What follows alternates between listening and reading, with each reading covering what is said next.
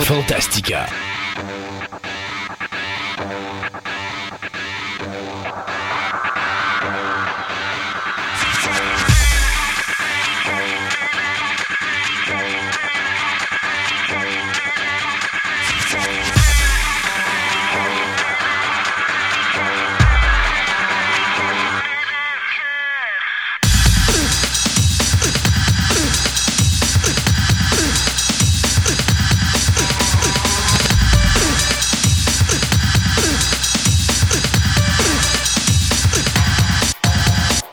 Mesdames et messieurs, bienvenue à cette autre édition de Fantastica, une émission pour les passionnés, par des passionnés qui parlent de passion.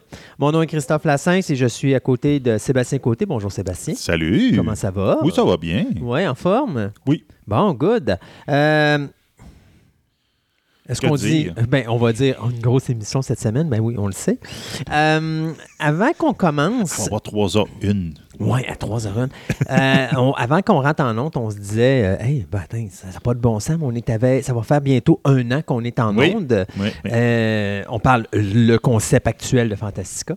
Et euh, en parlant, on s'est dit ben, il faudrait qu'on fasse de quoi de spécial. Un peu comme on a fait à la euh, ben, à l'Halloween. À l'Halloween. Je vous promets que si on fait une émission spéciale Halloween, je vous taperai pas un 6 heures comme la dernière fois. Mais euh, non, ça serait le fun encore faire un live euh, quelque part. Alors, on travaille là-dessus.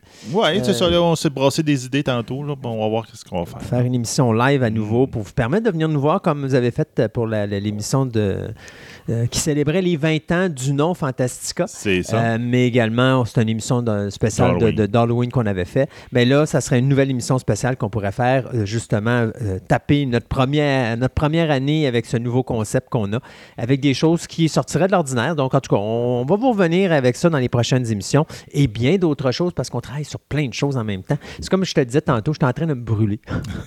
ça n'a pas de sens. Sais, on n'arrête pas, hein? C'est Ouais, ça, c'est ça, ça, ça. Mais c'est parce que, tu sais, au début, tu te dis, on fait une émission de trois heures ou deux semaines, on devrait être correct, mais c'est parce que là, tu as plein de choses. Nous, moi, tu sais, on, on prévoit bien à l'avance, là. Euh, tu sais, on est déjà en train de chercher des nouveaux concepts de chronique. Euh, on- tu sais, bon, puis là, il faut trouver le monde pour les faire. Puis là, Dans six mois, on a tout le monde. puis bon, c'est ça. Puis après ça, ben là, tu te dis, OK, mais ça, c'est des gens qui vont bien passer à la radio, tout ça. Puis bon. Fait que, tu sais, c'est- c'est pas facile. Puis en plus, on travaille encore sur l'idéologie d'amener des, des- des nouvelles chroniques intéressantes. Il y en a déjà qu'on vous avait pré- on vous avait annoncé que finalement, il y a eu des reculs. Puis là, on travaille encore là-dessus, Ouais. comme genre la littérature. Mais ça, j'abandonne pas mon, mon point là-dessus. Ça va se faire. C'est juste qu'on essaie de trouver une, une- une période temporelle où euh, nous et la librairie Morancy, on va être capable de s'asseoir puis de réaliser ces chroniques-là. Euh, L'entente est là, c'est juste que c'est le temps qui nous manque. Euh, donc, puis avec le fait que maintenant je participe régulièrement à Choix Radio X aussi, c'était pas Ça prévu. occupe, hein? C'était pas prévu à l'origine.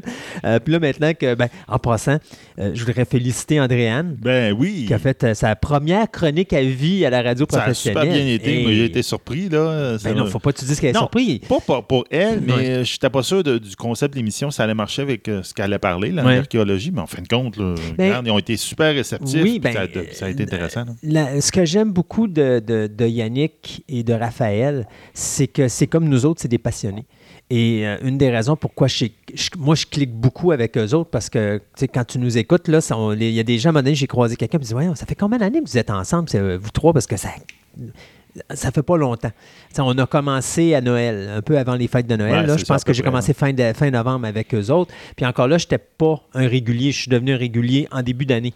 Euh, mais quand même, la, la chimie entre les trois est le fun. Oui. Puis ils sont vraiment, vraiment plaisants à travailler. Euh, et puis ils n'ont pas peur d'aller dans les directions. D'ailleurs, euh, j'ai vraiment fort apprécié les jingles qui ont passé à la radio de Choix Radio X partout, où est-ce que Yannick a réussi à me faire supposément fâcher parce qu'il a dit que Jazz avait mal vieilli. D'ailleurs, été, c'est juste qu'à un moment donné, je me suis rendu compte en me réécoutant que je suis un gars très passionné, peut-être un petit peu trop par moment. Alors même si j'ai l'air fâché, j'étais pas fâché, c'est juste ça a comme ça. c'était drôle. Fait que, euh, mais c'était drôle. Tu sais, à un moment donné, je me lève dans la nuit. euh, un je pense que c'est le lundi soir que j'a- que j'avais fait ma chronique. Puis euh, c'est dans la nuit de mardi à mercredi. À un moment donné, euh, je me lève à 1h du matin. Puis je m'assois devant mon ordinateur pour commencer à faire mes recherches, puis travailler. Puis, puis ça, puis à un moment donné, poup, j'ai un texto qui apparaît d'un d'un euh, d'un auditeur qui me dit Hey, euh, Christophe, je t'ai entendu, euh, je t'ai entendu à Jeff Fillion. J'ai comme fait Ben non, je suis pas à Jeff Fillion. Puis Je reçois un autre papa vers à peu près 2h15 du matin. Christophe, on t'a entendu au retour. C'est comme, j'étais pas au retour. Jusqu'à ce que je comprenne que euh, Raphaël avait monté pour Marceau Soir un jingle, c'est-à-dire une petite pub pour justement faire en sorte que les gens vont écouter le Ben show. Oui. C'était moi, euh, dans ma chronique de Steven Spielberg, euh, qui d'ailleurs a été très bien appréciée par euh, la- la- les auditeurs Faut que je mette la main là-dessus, puis on va vous la mettre sur notre, notre page. Je, je l'ai euh, quelque part. faut juste. euh, parce qu'à un moment donné, mon épouse est rentrée un soir et Hey, je l'ai écouté à telle émission, euh, tac, tac, tac. Fait que je suis allé chercher l'émission complète. faut juste que j'aille faire là. le montage de ce petit segment-là. Euh, mais non, effectivement, euh, petit jingle. Où est-ce que j'ai bien paru? Enfin, entre guillemets.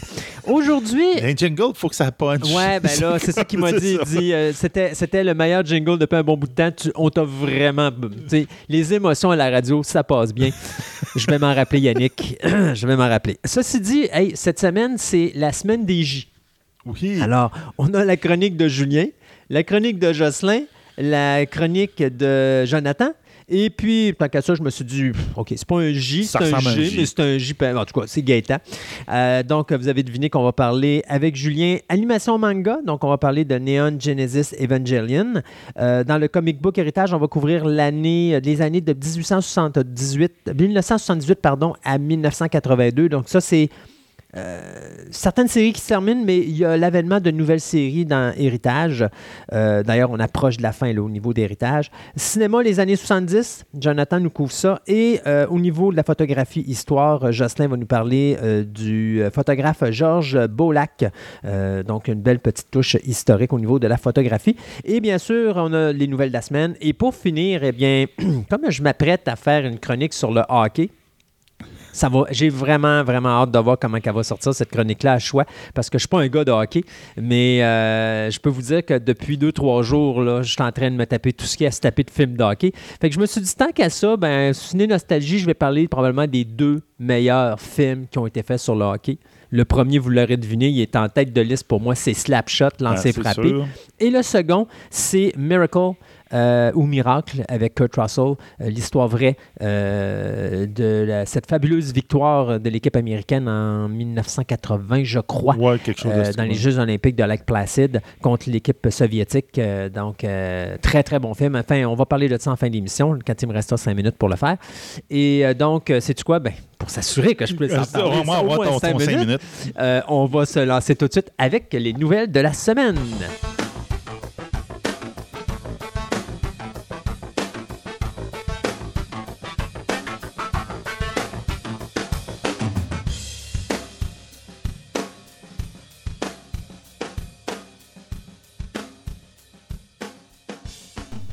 Ce segment de nouvelles vous est présenté par TPM OB Collection, l'endroit parfait pour nourrir vos passions, tant au niveau de la monnaie, du timbre, en passant par le jeu de société, la figurine, le comique et bien d'autres choses. TPM OB Collection, deux succursales pour vous servir, Fleur de Lys au 550 Boulevard Amel, Québec, et au Mégacentre Rive-Sud, 655 de la Concorde à Lévis.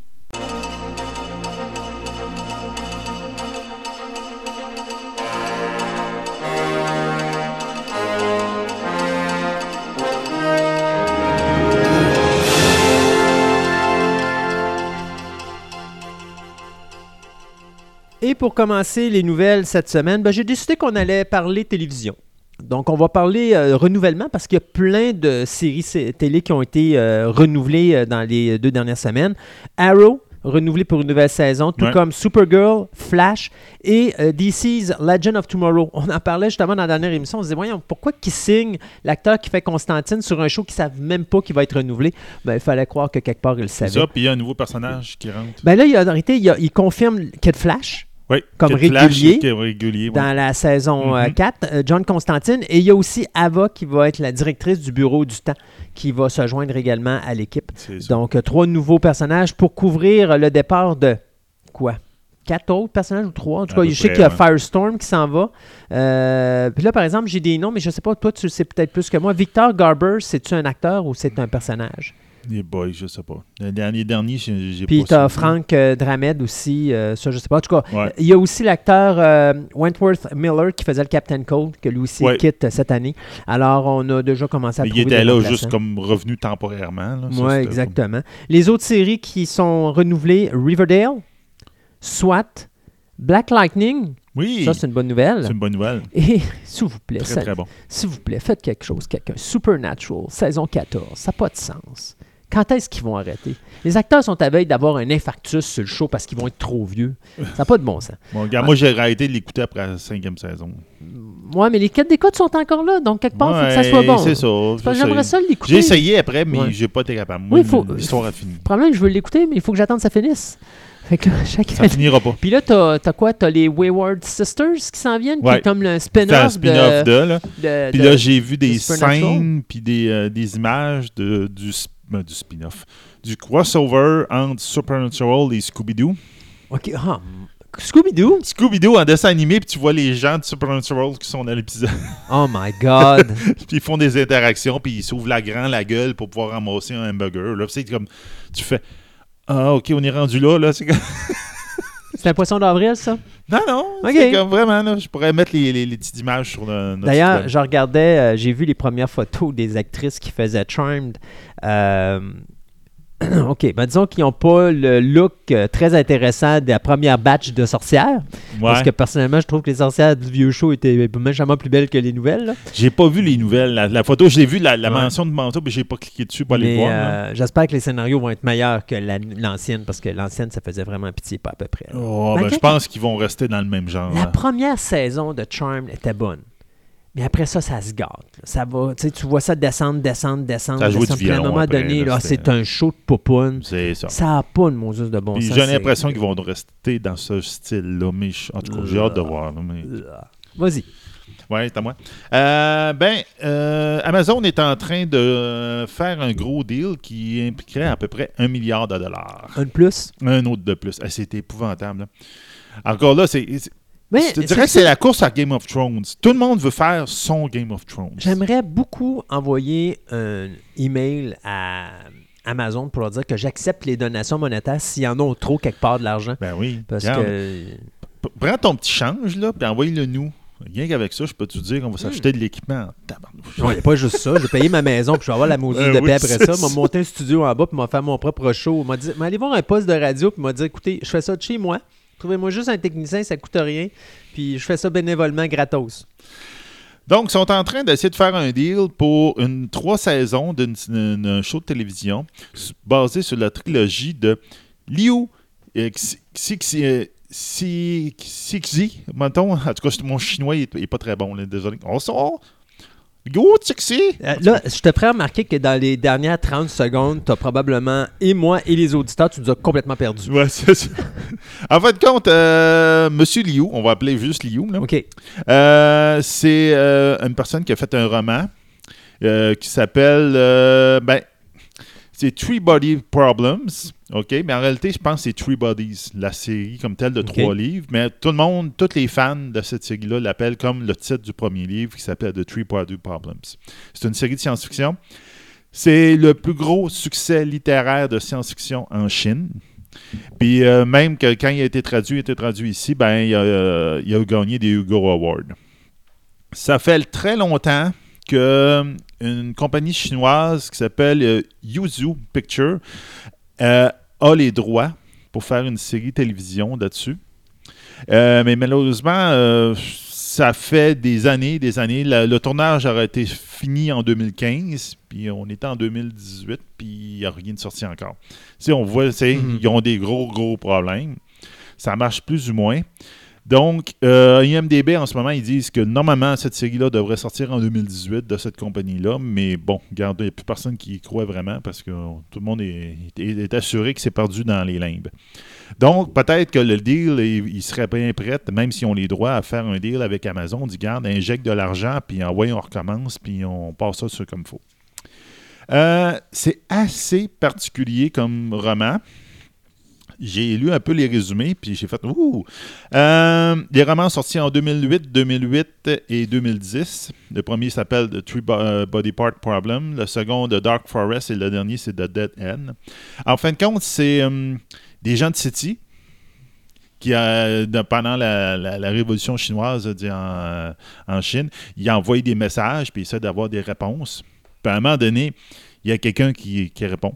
Puis il dit euh, OK, on, a capté votre message, mais euh, répondez pas, s'il vous plaît, à, mon message, parce que notre peuple est, mourant, puis notre gouvernement, tout ce qu'il veut, c'est avoir la localisation de la Terre pour pouvoir prendre possession de la Terre.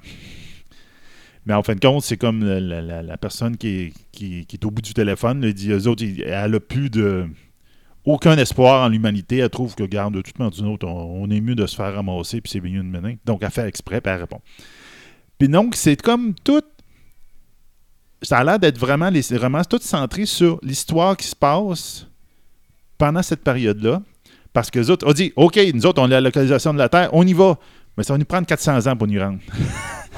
Donc, c'est comme toute la révolution sur Terre, comme quoi qui dit Oh, il y a un peuple qui s'en vient pour nous, nous, nous prendre contrôle de nous autres. Il y a une partie de la Terre qui dit Ben, c'était peut-être une bonne idée. Ça va peut-être améliorer notre sort. Il y en a d'autres qui disent Non, non, non, il faudrait se défendre. Puis il y a quand même des échanges de. de dire de textos. là. Ah ouais. Donc, de, de la technologie qui s'est échangée. puis. Donc, c'est comme.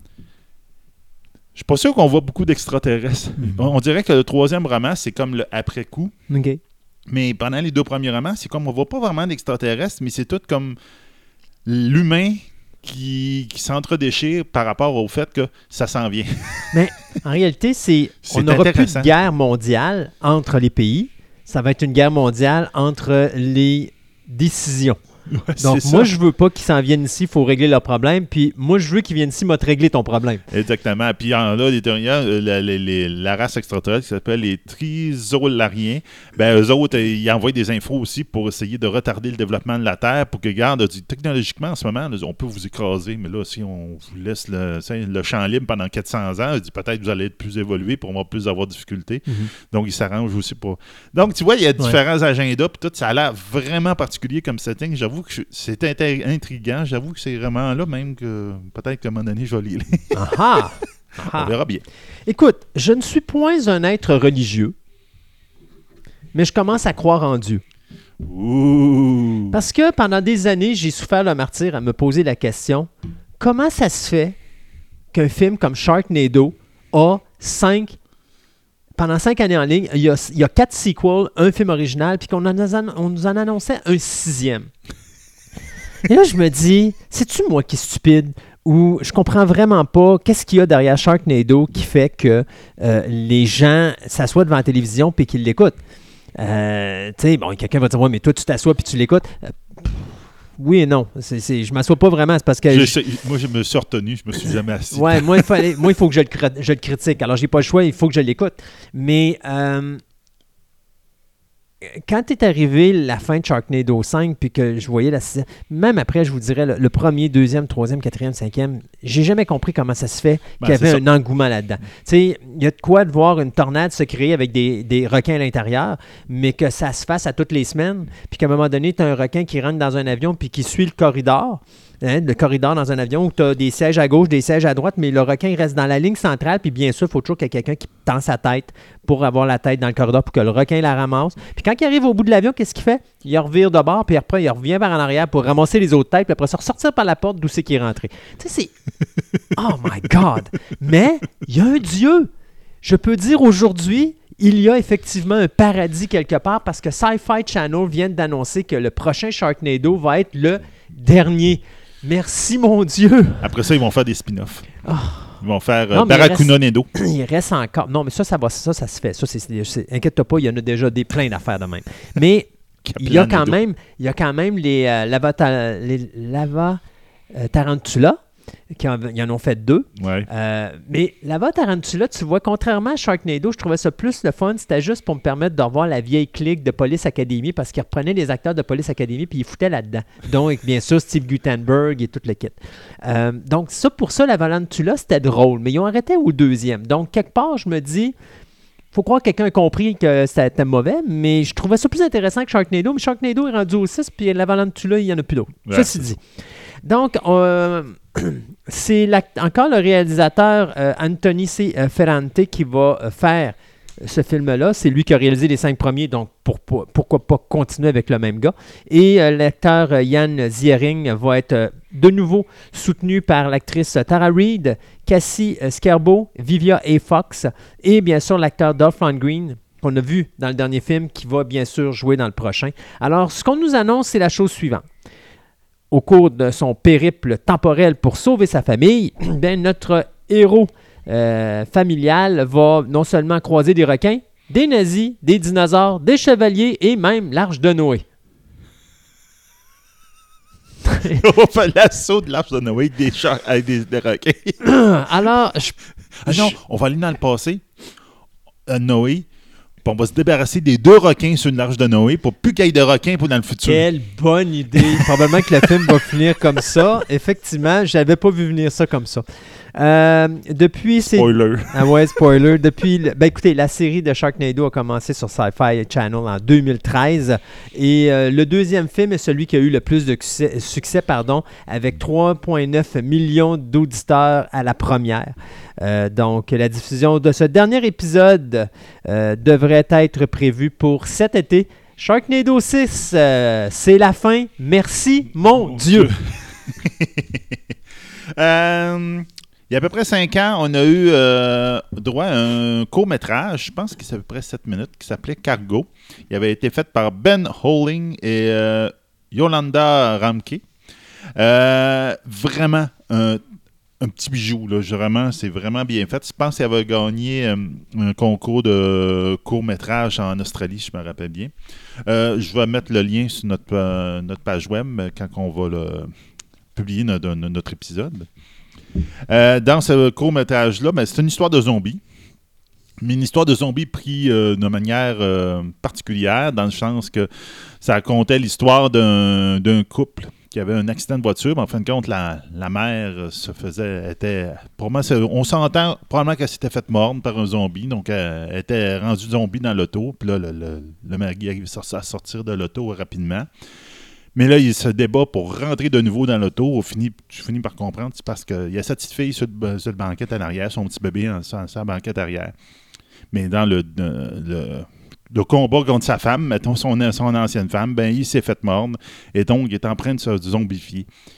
Puis là, c'est le, le court-métrage de 7 minutes, c'est la personne qui s'en va. euh, il y a le gars avec son bébé sur le dos, puis il essaie de se rendre à quelque part pour confier son bébé pour que son bébé survive.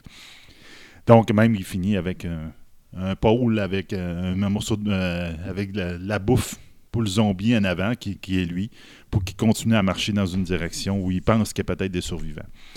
Donc, finalement, euh, très beau court-métrage. Ben, finalement, ils vont avoir droit à un film pour, avec Martin Freeman qui va être là-dedans. Donc, monsieur qui jouait. Euh, euh, Martin ouais, ma- pas Martin- Martin Le- Freeman, c'est pas lui qui joue dans Sherlock? Ouais, c'est ça. Puis, Le- euh, le- qui faisait un, des, euh, un des Hobbits dans Lord of the Rings? C'est ça. Donc là, il va jouer le rôle principal là-dedans. Donc, on a eu droit à un trailer de ce film-là. Donc, ils vont faire de carrément l'histoire que je viens de vous conter. Mais là, c'est sûr que là, ils vont avoir un film pour là. Donc, en fin de compte, le virus de zombie, la seule différence là-dedans, c'est que à partir du moment où tu te fais mordre, tu as 48 heures avant que tu te changes vraiment en zombie. Donc, lui, ça lui donne 48 heures pour essayer de trouver un moyen pour que sa jeune fille, son, son bébé, puisse sur- euh, survivre. Si elle s'est fait mordre d'un bras, coupe-y le bras. C'est réglé. Walking Dead nous l'a prouvé. Ouais, ben c'est ça, mais bon. Ça a l'air que ça marche pas de même dans, ce- dans cet univers-là. Donc, euh, j'ai très hâte de voir ce film-là. Ça risque d'être intéressant. Ça va sortir euh, le 17 mai euh, 2018.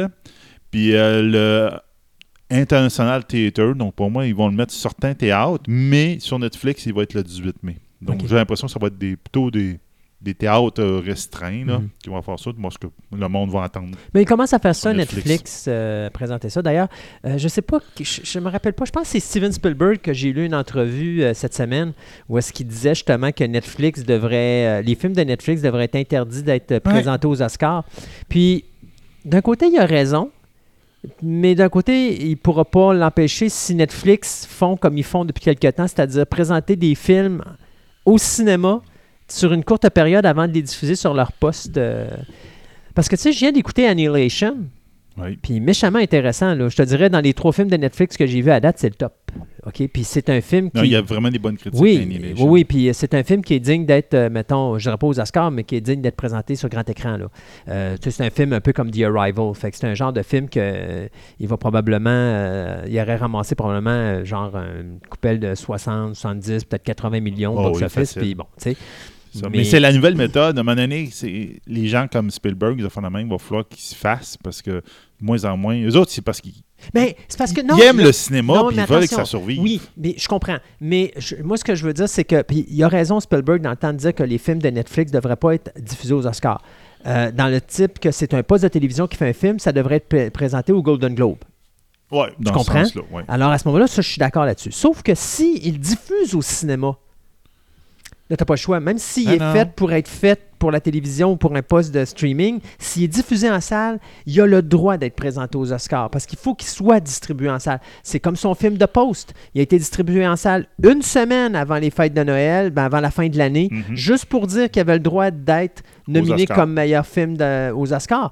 Alors, quelle est la différence entre Spielberg qui diffuse son film une semaine au cinéma, puis Netflix qui le diffuse en salle une ou deux semaines pour justement avoir le droit d'être là? C'est la même chose. Ça, tu peux pas passer à travers. Tu peux pas contourner ce problème-là. Mais si, par exemple, tu as un film qui est diffusé seulement sur Netflix, lui ne devrait pas avoir le droit d'être aux Oscars parce que ce film-là a le droit d'être au Golden Globe parce Ouais. qu'il est fait pour la C'est télévision. ça. C'est au même titre que c'est ça, que d'être présenté en salle. là. Mais ça va, ça, va changer, là, avec la, Il y a, il y a une, il y a révolution oui. là-dedans. Mais le- les Oscars, moi, je ne je, démontrerai pas là-dessus. Si ton film passe pas au cinéma, tu n'as pas d'affaire à être aux Oscars. C'est ça la distinction entre les Ça va Golden être la- Oui, exactement. On va vous parler de Terminator. Toutoum, toum, toutoum. Oui. bon, euh, pour ceux qui ne le savent pas, on a failli perdre notre ami, notre ami Arnold il n'y a pas si longtemps que ça, il y a quelques semaines, parce qu'Arnold a dû euh, subir une, euh, une intervention chirurgicale au cœur, euh, Ouais, ben, ouais, une ouais, opération ouais. à cœur ouvert très rapidement. Euh, c'est qu'en réalité, c'est que euh, Arnold, en 1997, avait changé euh, une valve aortique.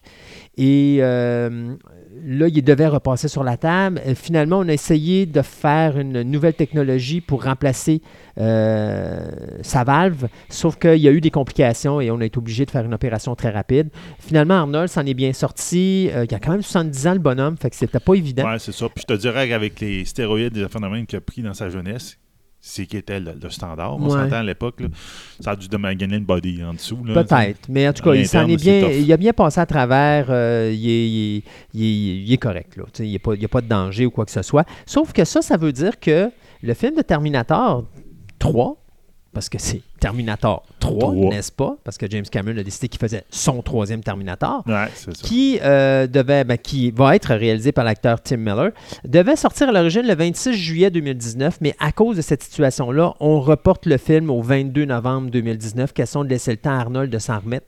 Je ne veux pas faire le peine aux petits boys, là, mais c'est parce qu'habituellement, une opération à cœur ouvert, c'est minimum six mois de, de, de- de remise sur le plancher. T'as beau être Arnold, il y a quand même 70 ans. Là. Ben fait que oui. je pense qu'on aurait dû reporter ça de plus que de 3-4 mois seulement. là. Je pense que Ça dépend peut-être de la grosseur du rôle qu'il va lui donner dans le. Effectivement, malgré ça. que c'est Arnold. Fait que tapez-moi, il va faire le T800 là-dedans. Donc, euh, veut, veut pas, il va avoir quand même un rôle. Moi, je pense qu'on aurait dû reporter ça en 2020. Question d'y laisser vraiment le temps de vraiment se remettre sur ses pattes. Ceci dit, donc, euh, juste vous dire que présentement, la nouvelle date de sortie pour Terminator, euh, le troisième volet de James Cameron qui va produire, sera le 22 novembre 2019. Mais je m'attends peut-être encore à un prolongement quelque part. Ouais. Bon, euh, Stranger Things. Donc, j'ai deux nouvelles par rapport à ça. Ben, première chose, euh, pour ceux qui ne le savent pas, ben, Universal Studios euh, à, Orlando, ils font tout le temps une période dans, dans une période d'Halloween, mais ils font tout le temps, un- ils ouvrent le parc puis ils mettent des, des attractions spéciales, ponctuelles pour, euh, pour l'Halloween, que cette année, ça va commencer à partir du 14 septembre. Donc, c'est quand même, ils se donnent un bon mois et demi pour faire des, des- des activités. Puis là, ceux-là, tu pourrais genre te faire courir après par, euh, mettons, Freddy ou de même. Là, ben là, ben. Stranger Things, ouais. Euh, Netflix vient euh, comme faire un deal avec eux autres. euh, donc là, ils vont mettre Stranger Things là-dedans. Donc on va être bon pour aller dans le Upside Down puis voir le démon Gorgon de nous courir après. On va le nourrir. Donc ça pourrait être intéressant. Hein? On va le nourrir. Ben oui. Tu sais, tu vas rentrer, il va dire Feed me! Feed me, give me some food.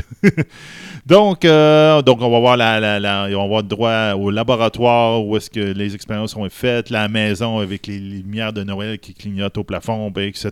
Donc, là, regarde, on va avoir droit à, à la totale. Donc, euh, pour ceux qui aiment les émotions fortes, euh, donc ça, ça pourrait être intéressant. En ce moment, Stranger Things, ben, ils se sont fait euh, accuser de plagiat aussi. Oui, j'ai entendu parler de ça. C'est c'est Peux-tu m'expliquer comment quelqu'un se réveille après trois ans Ouais. pour dire Ah, ben là, il y a un plagiat Ouais, ben c'est, j'avoue que c'est, c'est, c'est- tout est étrange là-dedans. Euh, c'est Stranger, rien. c'est Stranger Things. Euh, donc, euh, c'est que Char- euh, Charlie Kessler, qui est un réalisateur de court-métrage qui s'intitule euh, Montauk, M-O-N-T-A-U-K, euh, a développé une, il, a, il a porté une plainte à la Cour de, supérieure de Los Angeles à l'encontre de Matt et Ross Duffer, les créateurs de Stranger Things. Euh, il accuse euh, les showrunners d'avoir volé son idée et son concept sans autorisation. Donc là, il, il poursuit pour ça. Selon la plainte, euh, qui était le court-métrage, qui était une durée de 6 minutes, a été présenté en 2012 au Hampton International Film Festival. Euh, Puis il y avait. C'était comme un, speech de vente, comme maintenant qui se fait tout pour faire un long métrage à un moment donné. Euh, dans le cadre de ce festival-là, ben, euh, Charlie Kastner a- aurait parlé aux auteurs de Stranger, aux showrunners de Stranger Things pour leur faire un speech de vente pour dire Regarde, j'aimerais ça faire tel show, tel show. Puis, étrangement, X temps après, ben, en 2015, euh, oups, c'est drôle, Stranger Things est arrivé. Les affaires qui sont un peu euh, Étrange. étranges là-dedans, c'est que tout le monde, on, on sait pertinemment que le titre initial de Stranger Things, celui qui était dans le prototype, dans le pilote, c'était Montauk. Exactement le nom que le gars a donné à son, son, son court-métrage. Puis, sauf que Montauk, c'est une, euh, c'est une ville, ben, c'est une ville, c'est une base militaire aux États-Unis. Donc, c'est peut-être pas nécessairement qui ont pris son titre au gars en particulier, mais peut-être qu'ils se sont tous référés à une base militaire secrète où ils faisaient des expériences les, Américains qui s'appelait Montauk. Mhm. Donc, parce que si on regarde le, le court-métrage, donc le- à quoi euh, ça ressemble son histoire, ça raconte l'histoire, c'est un found footage. Un- on a trouvé une Mhm. cassette vidéo, puis on regarde un peu À la Blair vidéo. Witch. Ouais, à la Blair Witch. Ça raconte l'histoire qui implique la disparition d'un jeune garçon en présence non loin d'une base militaire, menant des expériences sur les enfants et un monstre issu d'une autre dimension. On s'entend que ça ressemble beaucoup à Stranger Things. Mais pourquoi attendre trois ans? Ben, c'est ça l'affaire. Je trouve ça Parce que si tu vois la première saison, que ton programme y est fait, puis tu, tu bouges vite, là, pourquoi après trois ans bouger là-dessus? Donc, en tout cas, donc, euh, on Ça, verra ça me fait bien. penser Parce que à- c'est. euh, Comment que ça s'appelait donc euh, donné, il y avait un Français qui avait poursuivi parce qu'il avait dit qu'il avait créé son personnage qui était, je ne me rappelle plus le prénom, le poisson, là, en, en Ouais, avec Finding Nemo. C'est ça. finalement, euh, c'est le gars qui s'est fait ramasser Euh, parce Harry que Potter, ça a été la même affaire. ça a ça- pris des années avant qu'il arrive avec ce projet-là. Puis là, c'est comme, non, ça marche pas comme ça. là. Non, c'est ça. Là. Donc, c'est bien bizarre. Là. Donc, euh, ça, ça tourne tout- ben, on s'entend que les deux projets tournent tout le temps autour de des rumeurs, des légendes urbaines nées autour dans les années 80 autour d'une base militaire où ils faisaient des, des- des expériences.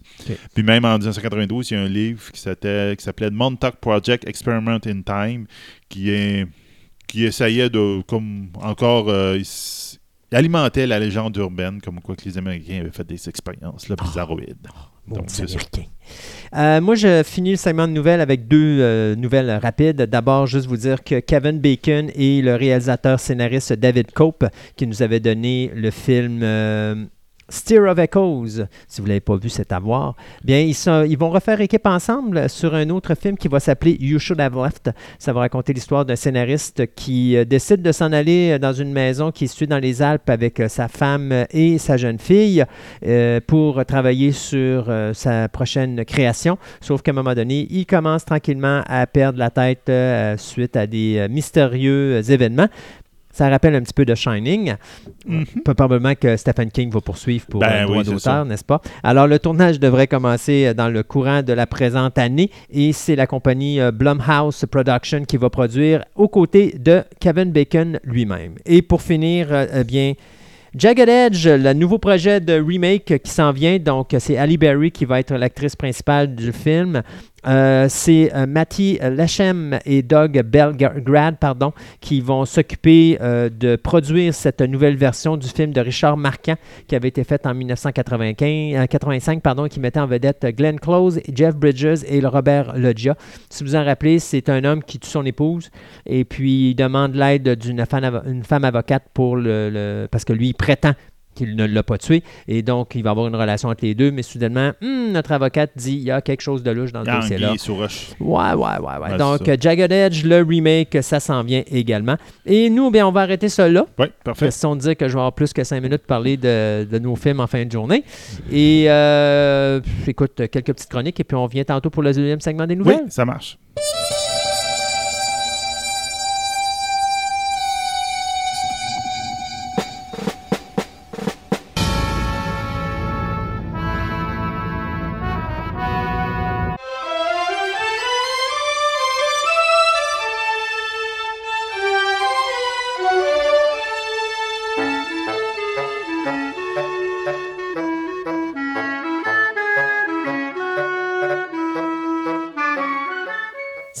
Faisais une intersection de cinq films, si je vous disais qu'est-ce que qu'est-ce que ces films-là ont en commun? Jaws, The Omen, All the President Men, Capricorn 1, The China Syndrome. C'est tous des films des années 70. Bonjour, M. Jonathan. Bonjour, ça va bien? Mais ça va bien, certain, et toi? Oui, ça va bien.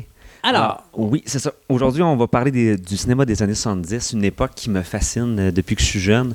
Même, euh, je viens de compter, puis euh, je pense que dans mon top 10, j'en ai peut-être 5 ou 6 qui viennent des années 70. Alors, c'est vraiment, comme une époque très importante pour moi. Pour, c'est l'espèce d'époque de, de l'après-Vietnam, la peur de l'autre, le terrorisme qui vient d'arriver. Qu'on ressent tout de suite l'espèce d'oppression qu'on a euh, comme être, je pense, euh, parce qu'on n'était pas sûr la guerre du Vietnam. euh, on, on, on, on, on voulait pas s'embarquer là-dedans, donc là, on voulait comme être. je pense que le cinéma a comme voulu montrer Prendre un ça break. un peu. C'est ça, ouais.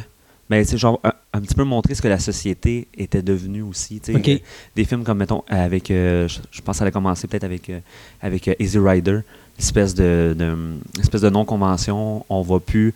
On va, on va plus faire euh, partie des grands studios. On veut faire les films qu'on veut. On veut être libre. On, on, on, ouais, est comme d'être dirigé. On pourrait dire comme l'aspect hippie, là, où est-ce que. L'aspect hippie, ouais. c'est ça. C'est ça que là. Donc, plein, plein, plein de trucs indépendants. C'est puis- ça. C'est rendu comme nous autres. euh, genre, vous autres, on, on veut plus rien savoir. Donc, euh, euh, C'est-tu comme. là qu'est est venu au monde le Grindhouse, dans cette période-là? Euh, oui, oui, c'est vraiment euh, la fin des années 60, début 70.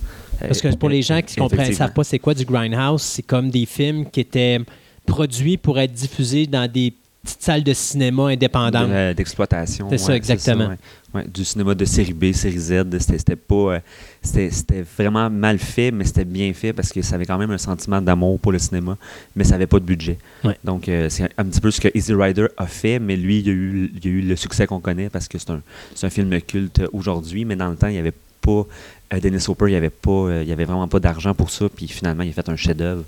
euh, Mais ça, revient à quelque chose que j'ai parlé avec toi dans une chronique précédente où je disais pour faire un bon film, ça prend pas nécessairement de l'argent, ça prend juste quelqu'un qui a beaucoup d'originalité. Ouais. Tu peux avoir 50 000 puis tout mettre sur la technique, pas payer tes comédiens, pas payer ta- ton sénateur, rien du tout, dire à tes comédiens écoute, je te paye sur les recettes, Mhm. mais je suis sûr que ça va marcher. Puis si tu es confiant de ton produit puis tu sors un beau produit parce que c'est original, normalement. Il y avait un film là-dessus qui était euh, avec John Wayne, le, le jour le plus long. que c'était Oui. que c'était un, un film qui était conçu comme ça, que au- aucun acteur était payé, c'était juste sur, les recettes. Puis finalement, il a fait des millions, des millions parce que c'était un grand film aussi. D'ailleurs, C'est c'est une anecdote du cinéma des années 70. Je suis plein d'anecdotes, moi. Dirty Harry. Attends une minute. Dirty Mary, Crazy Larry. Oui, Tu oui, connais ça? oui, Donc, bon, ça. Larry le dingue, Marie Lagaffe. Ouais, ouais, ouais. Le réalisateur offre aux trois comédiens principaux, Vic Morrow, Susan George et Peter Fonda, Mhm. la chose suivante. Euh, on n'a pas les moyens de payer des gros salaires. Alors, on vous donne euh, un pourcentage sur les recettes du film. Vic Morrow dit non, je veux ma paye. Susan George dit non, je veux ma paye. Peter Fonda dit ah, OK. L'homme le plus riche entre les trois, Peter Fonda. Peter Fonda. Parce que lui, il a continué.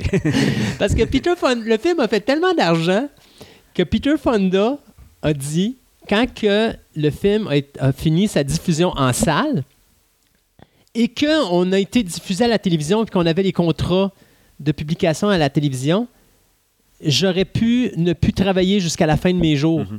Mon avenir était garanti à vie. Et Vic Morrow, malheureusement le défunt Vic Morrow et Susan George, eux autres par la suite disaient Ouais, OK, on a peut-être pris une mauvaise décision cette journée-là. C'est parce que lui, peut-être qu'il sentait aussi que le film va être bon, puis qu'il va marcher, puis qu'il s'est dit, moi, je vais m'embarquer Mais là-dedans. Peter Fonda, Mais c'est pas pour autres- rien qu'il était dans Easy Rider. Mhm. C'est un free spirit. Excusez ouais, l'anglicisme, là, Non, mais c'est un esprit libre. Donc, Mhm. je pense que ça rentrait avec le style Peter Fonda, Mhm. tout simplement. Avec le style années, années 70. aussi. Années 70, Ouais, exactement. Oui, ouais. Ah non, c'est vraiment une, une, une époque très fascinante y a eu euh, des grands chefs-d'œuvre comme Taxi Driver, Godfather, euh, Deer Hunter. euh, c'est- vraiment une époque. All the President Man. All the President Man, ça c'est très, très bon. 76, que je, mets, De que je nommais Pollack, tantôt. ouais. Euh, il y en a plein d'autres. Des, mais, Mhm. puis, c'est ça qui était le fun avec les années 70. Pas des gros budgets, pas des gros blockbusters, pas des grosses explosions, mais des bons scénarios avec des bons comédiens. Mhm. Euh, Black Sunday, Oui, euh, John Frankenheimer. Ça, c'était très bon, ça aussi, avec l'espèce de grosse ballon. tantôt on parlait de début de l'ère terrorisme. Ouais, ouais. Ben, c'est carrément ça. c'est ouais. un match de football. Puis, euh, mon Dieu, c'était, oui, c'était dans celui-là qu'il y a, il y a un tueur d'élite qui est là. Puis, qui, puis c'est, un, genre de semi-film catastrophe. Mhm.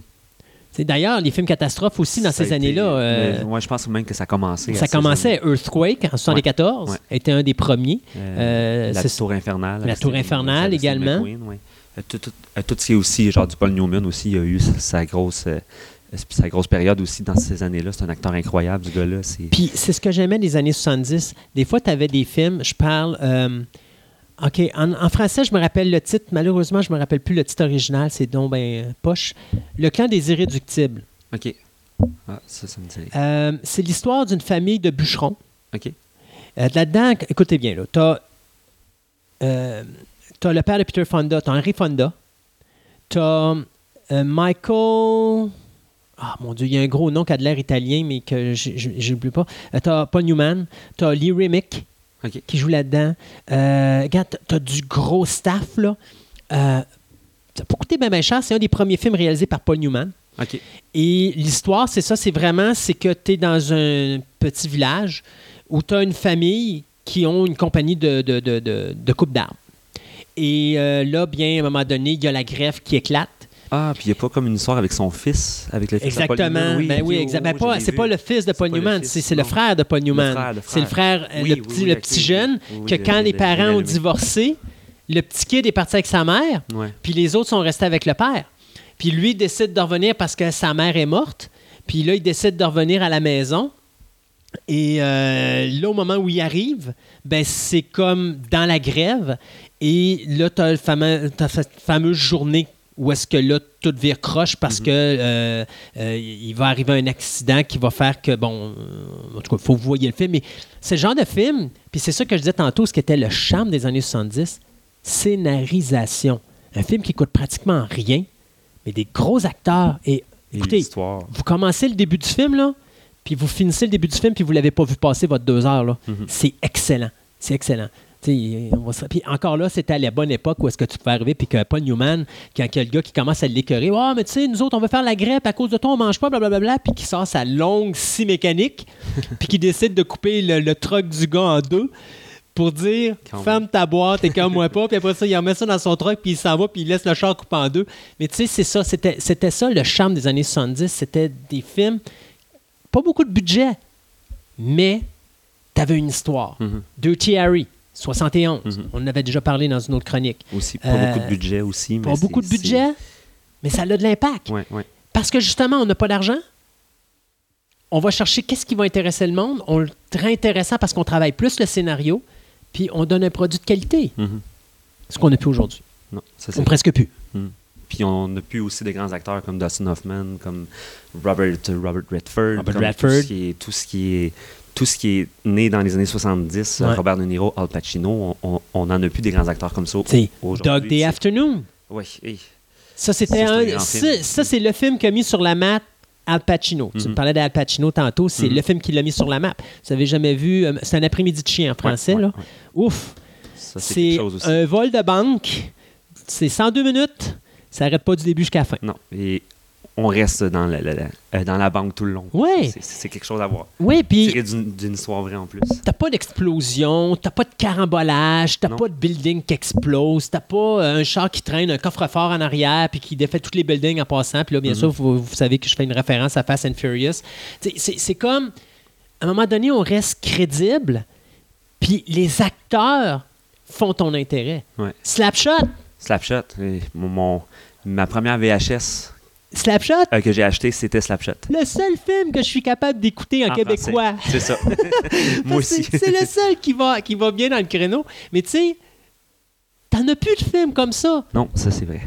Tu peux pas voir un film comme Slapshot qui se passe pas grand-chose. Aujourd'hui, il faut que tu ailles le gros, le gros tournoi de hockey, puis toutes les séquences bien filmées. Puis t'as pas de frère Hansen qui arrive qui commence à frapper sur les arbitres à croche en jambe ou n'importe quoi. On Puis pourrait pas faire ça aujourd'hui. Ça passerait pas. ben non, ça passerait pas. Puis pourtant, il me semble que ça serait tellement de bon goût avec, la- avec ce qu'on peut faire. Là. Je veux dire, Non, c'est ça. Puis je l'ai déjà fait euh, voir à un de mes amis. Puis lui, euh, au bout de 45 minutes, Slapshot, euh, il, il trouvait ça plate. Puis il a comme décroché. Tout comme, tout comme Mad Max aussi. Euh, tout comme Mad Max, mon, Mad Max. le même ami aussi, euh, genre d'ailleurs, a trouvé ça plate du début jusqu'à la fin. Moi, j'étais comme, mon Dieu, c'est, comme un de mes chefs-d'œuvre. ça n'a juste pas de sens, ce film. dans ce temps-là, tu lui dis reste assis, je te mets Mad Max 2. Ouais. Mais il, Là, il a va- comme- là, a il va adorer. Voulu. Ouais, il a comme pas voulu parce qu'il. Et c'est sa il s'est perte. dit, c'est ça. Il s'est dit, wow, probablement que ça va être genre pareil comme le premier. Non, non, non. C'est, c'est le contraire. C'est l'apocalypse. Genre, c'est comme là que ça se passe. là. Ben Mais c'est. Moi, j'aurais percé son intérêt en disant Sais-tu quoi, mon homme? T'as-tu le goût de voir une poursuite de voiture qui dure 40 minutes de temps? Entre Vite. un 18 roues, puis à peu près toute une ville complète de véhicules qui courent après C'est ça, Mad Max 2. Ouais. C'est comme. Ouais. Ah ouais, c'est ça. Là. c'est- ils, appellent- ils mettent pas ça de Road Warrior pour rien. Non, non, non. C'est, c'est quelque chose à voir. Là. C'est un spectacle magique. Donc, les années 70, on dit scénarisation, on dit comédien. Y a-tu quelque chose d'autre qui peut. euh, Il y a beaucoup, beaucoup de grands cinéastes qui sont, qui, sont liés là, dont euh, tout ce qui est le nouvel Hollywood. Donc, euh, on parle ici de, de Scorsese, Coppola, Spielberg, Lucas, Brian De Palma. viennent tous des années 70, du début des années 70. Eux autres, ils ont quand même vécu leurs années à comme regarder des films genre des films à petit budget dans leur petite télé. Donc, tu sais, un jour, ils se sont dit, moi aussi, je vais faire un film, nanana, nanana. Puis là, un petit peu comme beaucoup de cinéastes font, c'est c'est comme un petit peu la, la même histoire qui se répète, mais eux, ils, ils vont le faire pour de vrai, puis ça va faire mal, parce que ils savent comment ça marche pour les studios, puis eux autres, c'est comme, non, moi, je veux pas faire ça, je- veux faire ça à ma manière, comme, mettons, euh, il y a Coppola qui rouvre son propre studio, Ouais, qui est euh, Zeutrop, exactement. que ça, ça, c'est comme... à- euh, euh, Mais euh, Coppola, à lui, On s'entend-tu que Coppola, il est super important? Oui. Parce que sans Coppola, il n'y a pas de George Lucas. Ben, c'est pas mal lui le, le, le pionnier, en fait. Là, mais... Parce que si je me trompe pas, THX 1138, qui est le premier film de George Lucas, Mhm. c'est lui qui l'a financé. Ouais, ouais, c'est à cause, ouais. Euh, Coppola était excessivement important pour les jeunes réalisateurs. Là. Du Scorsese, ici, on n'aurait pas non plus si Non. ça ne serait pas de Coppola. Il, il est vraiment le gars. On lui doit quasiment tout ce qu'on connaît au niveau du film des années 70 dans Ouais. les hauts de gamme. Là. Mhm. Euh, J'irais pas dire Spielberg, mais Lucas définitivement. Euh, Scorsese, lui, puis euh, il y en a un autre qui m'échappe, mais qui est un gros metteur en scène aussi, qu'il faisait partie de la clique. Euh, tu avais peut-être Brian De Palma ou bien. Euh, euh, attends un petit peu là. Mais je pense qu'on a pas mal fait le tour ouais, là-dedans. ben, là. je pense que c'est ça, ouais. Mais il a, il a tellement été très important Coppola à ce niveau-là. Mhm. euh, Ouais, c'est un pionnier. oui. Sinon, sans lui, il n'y aurait pas de cinéma d'aujourd'hui. C'est tel qu'on le Mais il aurait été différent. Oui, oui, vraiment.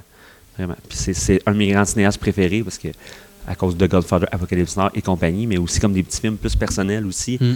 qui est comme vraiment chouette, qui est pas, euh, qui est comme pas prétention comme Jack, que j'avais vu quand j'étais enfant. C'était pas, euh, c'était pas super bon Jack, comme c'est le film. avec euh, Robin avec, euh, Williams. ouais, c'est ça Ouais. qui est comme un enfant de Ouais. 9 ans finalement. Puis c'était quand même bon, mais C'est pas lui qui avait fait aussi Peggy Sue Got Married? Oui, oui, Oui. ça c'était très bon ça. Euh, qui était rôle de Jim la Carrey. version adulte de Back to the Future. Ouais, c'est ça, ouais, ouais. Aussi, ça aussi, c'est un, c'est un film qui m'a marqué quand j'étais jeune, que j'ai vu et revu et revu. là. Mais ouais, c'est ça, c'est c'est une très très très belle époque. Moi, c'est comme mettons, j'ai aussi beaucoup de livres euh, euh, euh, chez nous, dont le Nouvel Hollywood de Peter Buskin, que lui, c'est- vraiment comme un- un- une, espèce de bible qui raconte un peu l'histoire des quatre gars qui se réunissent puis qui vont comme bon ben là, tu sais, genre en Europe, eux autres ont comme la nouvelle vague, tu sais, eux, ils, ils peuvent faire ce qu'ils veulent. C'est rendu à genre nous autres, il faut comme genre écraser les, les, les, les espèces de gros studios, puis le go, on, on fonce là-dedans. Fait que tu sais, c'est, c'est vraiment important là, pour le cinéma des années, des, euh, des années 70 aussi. Sidney Pollack, Cinébolac, ouais, qui est important aussi, ouais. surtout dans les drames espionnage gouvernemental, Ouais, euh, policier. The Day of the Chickle, ça, c'était, très bon. ça. Oui. Non, ça, c'était un très, un très bon cinéaste aussi. Puis il y en avait plein d'autres, mon Dieu. euh, Les noms m'échappent, mais Puis on a Steven.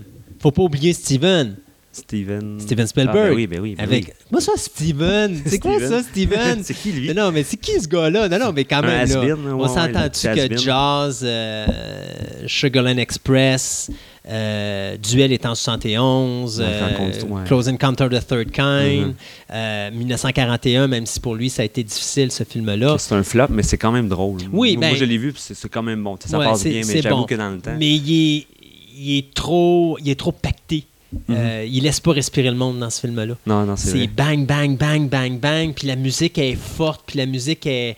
T'as les explosions, les ça. Fait que même moi, j'écoute. Encore aujourd'hui, j'écoute 1941. Puis je suis vidé quand j'ai fini le film. Ouais, j'ai ouais, plus d'énergie dans le corps. C'est trop chargé. C'est trop. C'est trop chargé. C'est pas du Spielberg comme on est habitué. Tu sais, Mhm. Close Encounter, il y a des moments de tranquillité où est-ce que tu peux respirer.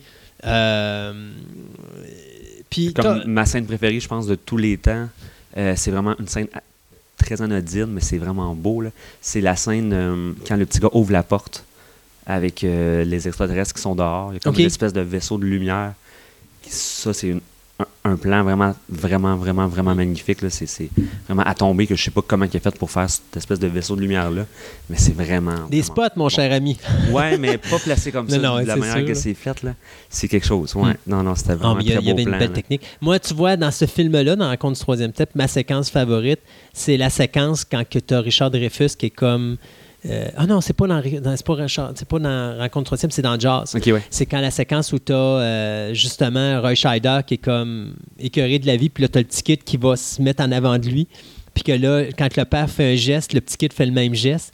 Puis que les Oui, deux font des oui, mimiques comme Ouais, ça. ouais, C'est- mais- puis tu c'est vois très ça? drôle, ça. Oui, mais c'est pas juste ça. Ça, c'est un moment pour respirer. Mhm. Ce qu'il n'a pas fait dans 1941. Ok. C'était mon reproche là-dessus, parce que 1941, ça n'arrête pas. C'est du bang, Mhm. bang, bang, puis ça crie, puis ça hurle, puis ça explose, puis ça... Puis à un moment donné, ton cerveau veut juste plus.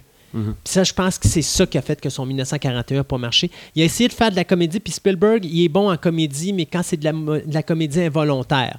Tu sais, genre euh, Richard Dreyfus dans Rockclone du troisième type qui pitch ses plantes, puis euh, ses arbres, puis tout ça par la fenêtre de la cuisine, puis tout le monde le regarde faire, puis ça demande qu'est-ce qu'il fait. Là. Ouais, ouais. Puis que là, à un moment donné, il s'en va chez le voisin pour ramasser toute la clôture des, euh, des Ah là, choses. il pour mettre- vire fou, il vire fou.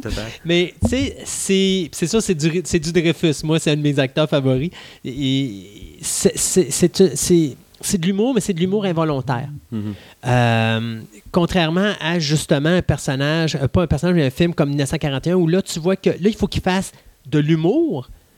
Mais là, il, est comme, je sais pas comment faire de l'humour, alors je vais en pitcher, puis en pitcher, puis en c'est peut-être pitcher. pas un, un réalisateur pour faire ça aussi. Non, c'est pas un réalisateur de comédie. D'ailleurs, Sugarland. Express c'était supposé être une comédie, puis ça passe plus comme Ouais, drame policier que comme comédie comme Ouais, telle, parce, qu'on- que on, on rit on pas tant que ça. on rit pas tant que ça, effectivement. pas. Y avait-tu d'autres choses qu'on voulait souligner dans les années aussi, euh, 70? je viens de faire un lien aussi. Yes! Euh, dans, euh, on parlait tantôt de, de, de la nouvelle vague aussi. Puis dans, euh, dans Rencontre du troisième type, il y a François Truffaut. Donc c'est comme un, un, un espèce de remerciement de Oui. dire comme OK, merci, là, on, on, on s'est comme approprié votre façon de faire. Là, c'est comme un. Oui, surtout un que si je point me de- trompe pas, pour Spielberg, Truffaut, c'était C'était- son idole. c'était son idole, Ouais, c'est ça. Pour genre, pour genre les 400 coups, c'était comme, c'était comme son film préféré, comme Ouais. une, une genre de révélation pour lui.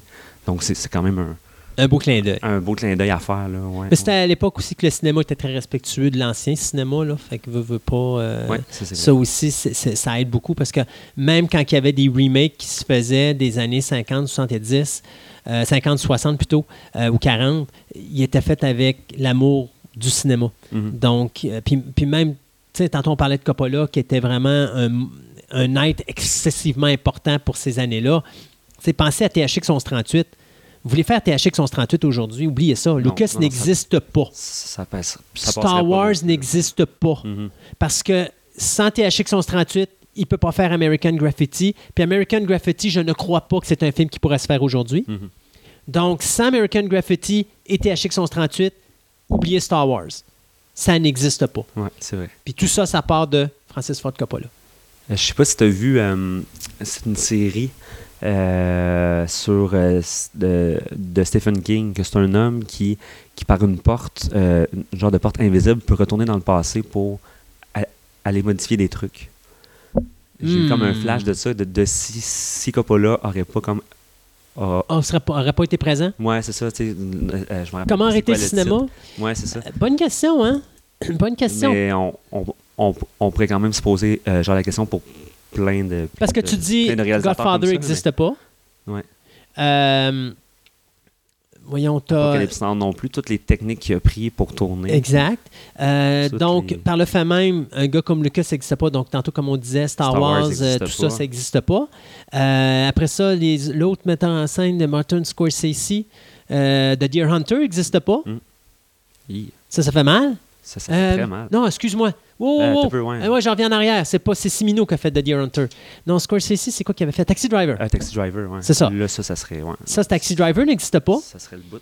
Euh, ben oui, parce que c'est des gros classiques. Je, Puis, je viens de me rappeler, c'est 11 22 63. Le titre de la série, c'est comme euh, sur la 22, mort de. 63. C'est comme le gars qu'il faut qu'il reste comme un an pour enquêter sur la mort de, de Jeff Kennedy. JF Kennedy, ouais. Sur qu'est-ce que. Euh, qui veulent l'empêcher. Donc, qu'est-ce que serait le monde sans la mort, tu sais, s'il aurait été vivant. Ouais, mais ça me Bon. dit- ça- me- le, Mais le texte me dit quelque chose, je veux dire, le, le- le contenu du programme me dit quelque chose, mais le titre me dit rien.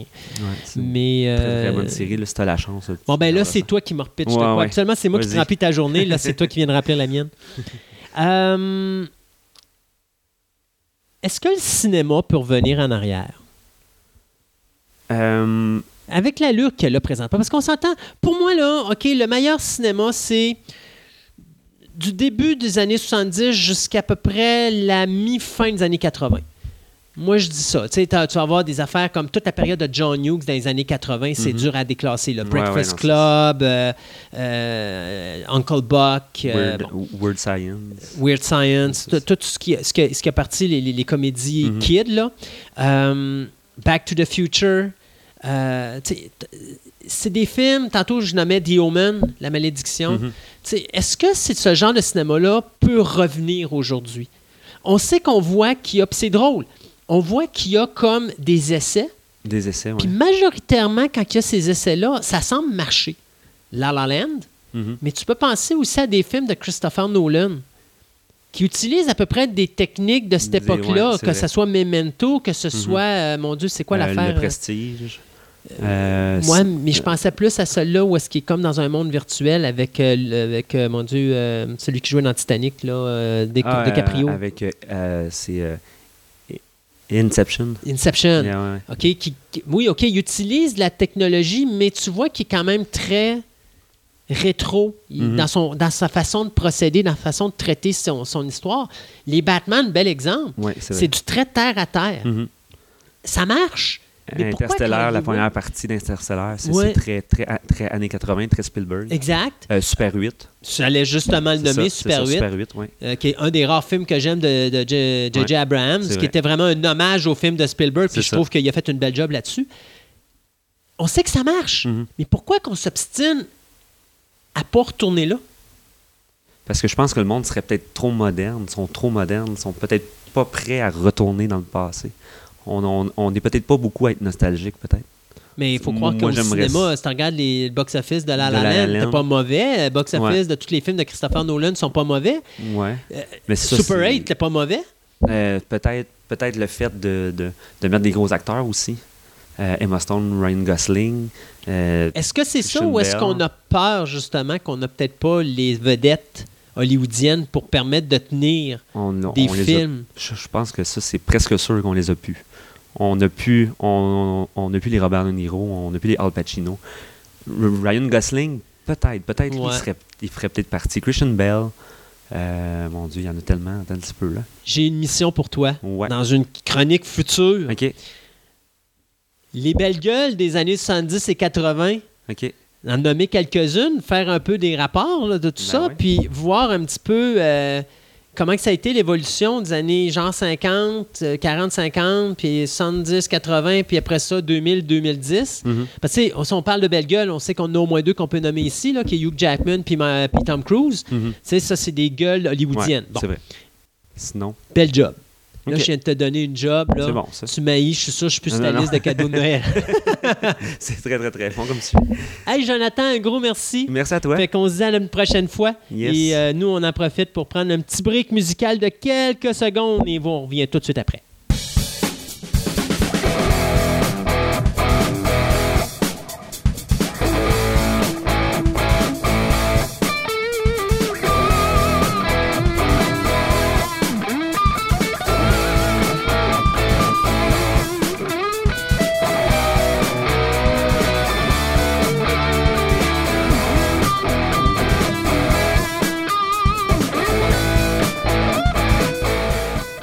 Était une fois l'histoire d'un manga écrite par un gars dépressif qui rêvait de robots à la Gundam. On peut dire ça comme ça. Oh yeah! Donc, euh, aujourd'hui, je vais parler d'Evangelion. Neon Je Genesis m'épate tout le temps quand je fais des Ah, intros fort. comme ça, c'est- ah, T'es pas juste beau, t'es intelligent. en Oh, plus. wow! Hey, ça, je vais. Puis, je suis content que tu me le dises, puisqu'habituellement, mon épouse me le dit pas assez, fait que je suis obligé de me le répéter à chaque fois que je me regarde Non, dans je le suis beau, je miroir. suis intelligent, je suis beau, je suis intelligent, je suis beau, Exactement. je suis intelligent. Fait que je suis content de savoir que je suis pas tout seul à le penser. Donc, ben, on va espérer que Marie-Camille sera pas trop jalouse. Ah, Donc, euh, euh, on parle de Neon Genesis Evangelion. Neon Genesis Evangel- Evangel- Dans le fond, Je te laisse ce titre parce que moi, je suis Oh, blablabla. non, euh, c'est un mouthful, comme les Anglais. Donc, Neon Genesis Evangelion, c'est une série qui a commencé en 95-96, qui est un peu comme euh, la première run de Star Trek, euh, a pas pogné sur le coup, mais a pogné sur les, les reprises, qui est devenu culte. Je dirais que par rapport à l'anime japonais, ça a été un peu l'électrochoc que Nirvana a causé dans la musique. C'est-à-dire qu'après, il y a eu l'avant Evangelion, puis il y a eu l'après. Puis bien sûr, Evangelion vient quelque part, comme je l'avais dit dans la chronique sur Gundam. La plupart des thèmes exploités dans Evangelion, différemment par contre, sont dans Gundam. Donc, les, Beat- les Gundam et le Beatles de ce que Nirvana. L'influence de Nirvana qui était les Beatles, ben, Evangelion a eu son influence de de Gundam. dans Gundam. Donc, on est dans la série de robots géants.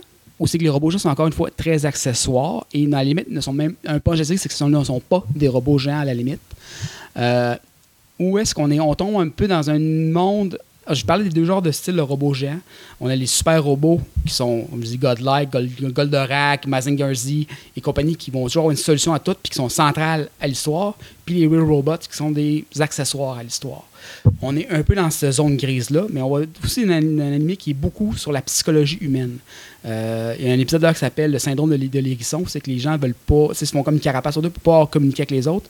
C'est tout tiré, parce Kano, quand il écrit Evangelion, c'est suite à une dépression majeure où il était interné, parce que s'il l'internait pas, parce qu'il a fait deux animés avant ça, qui étaient, dont Wing of Enemies, qui étaient des flops commerciaux. Euh, c'est un, parle d'un réalisateur qui est quand même assez intense, là, Dekano.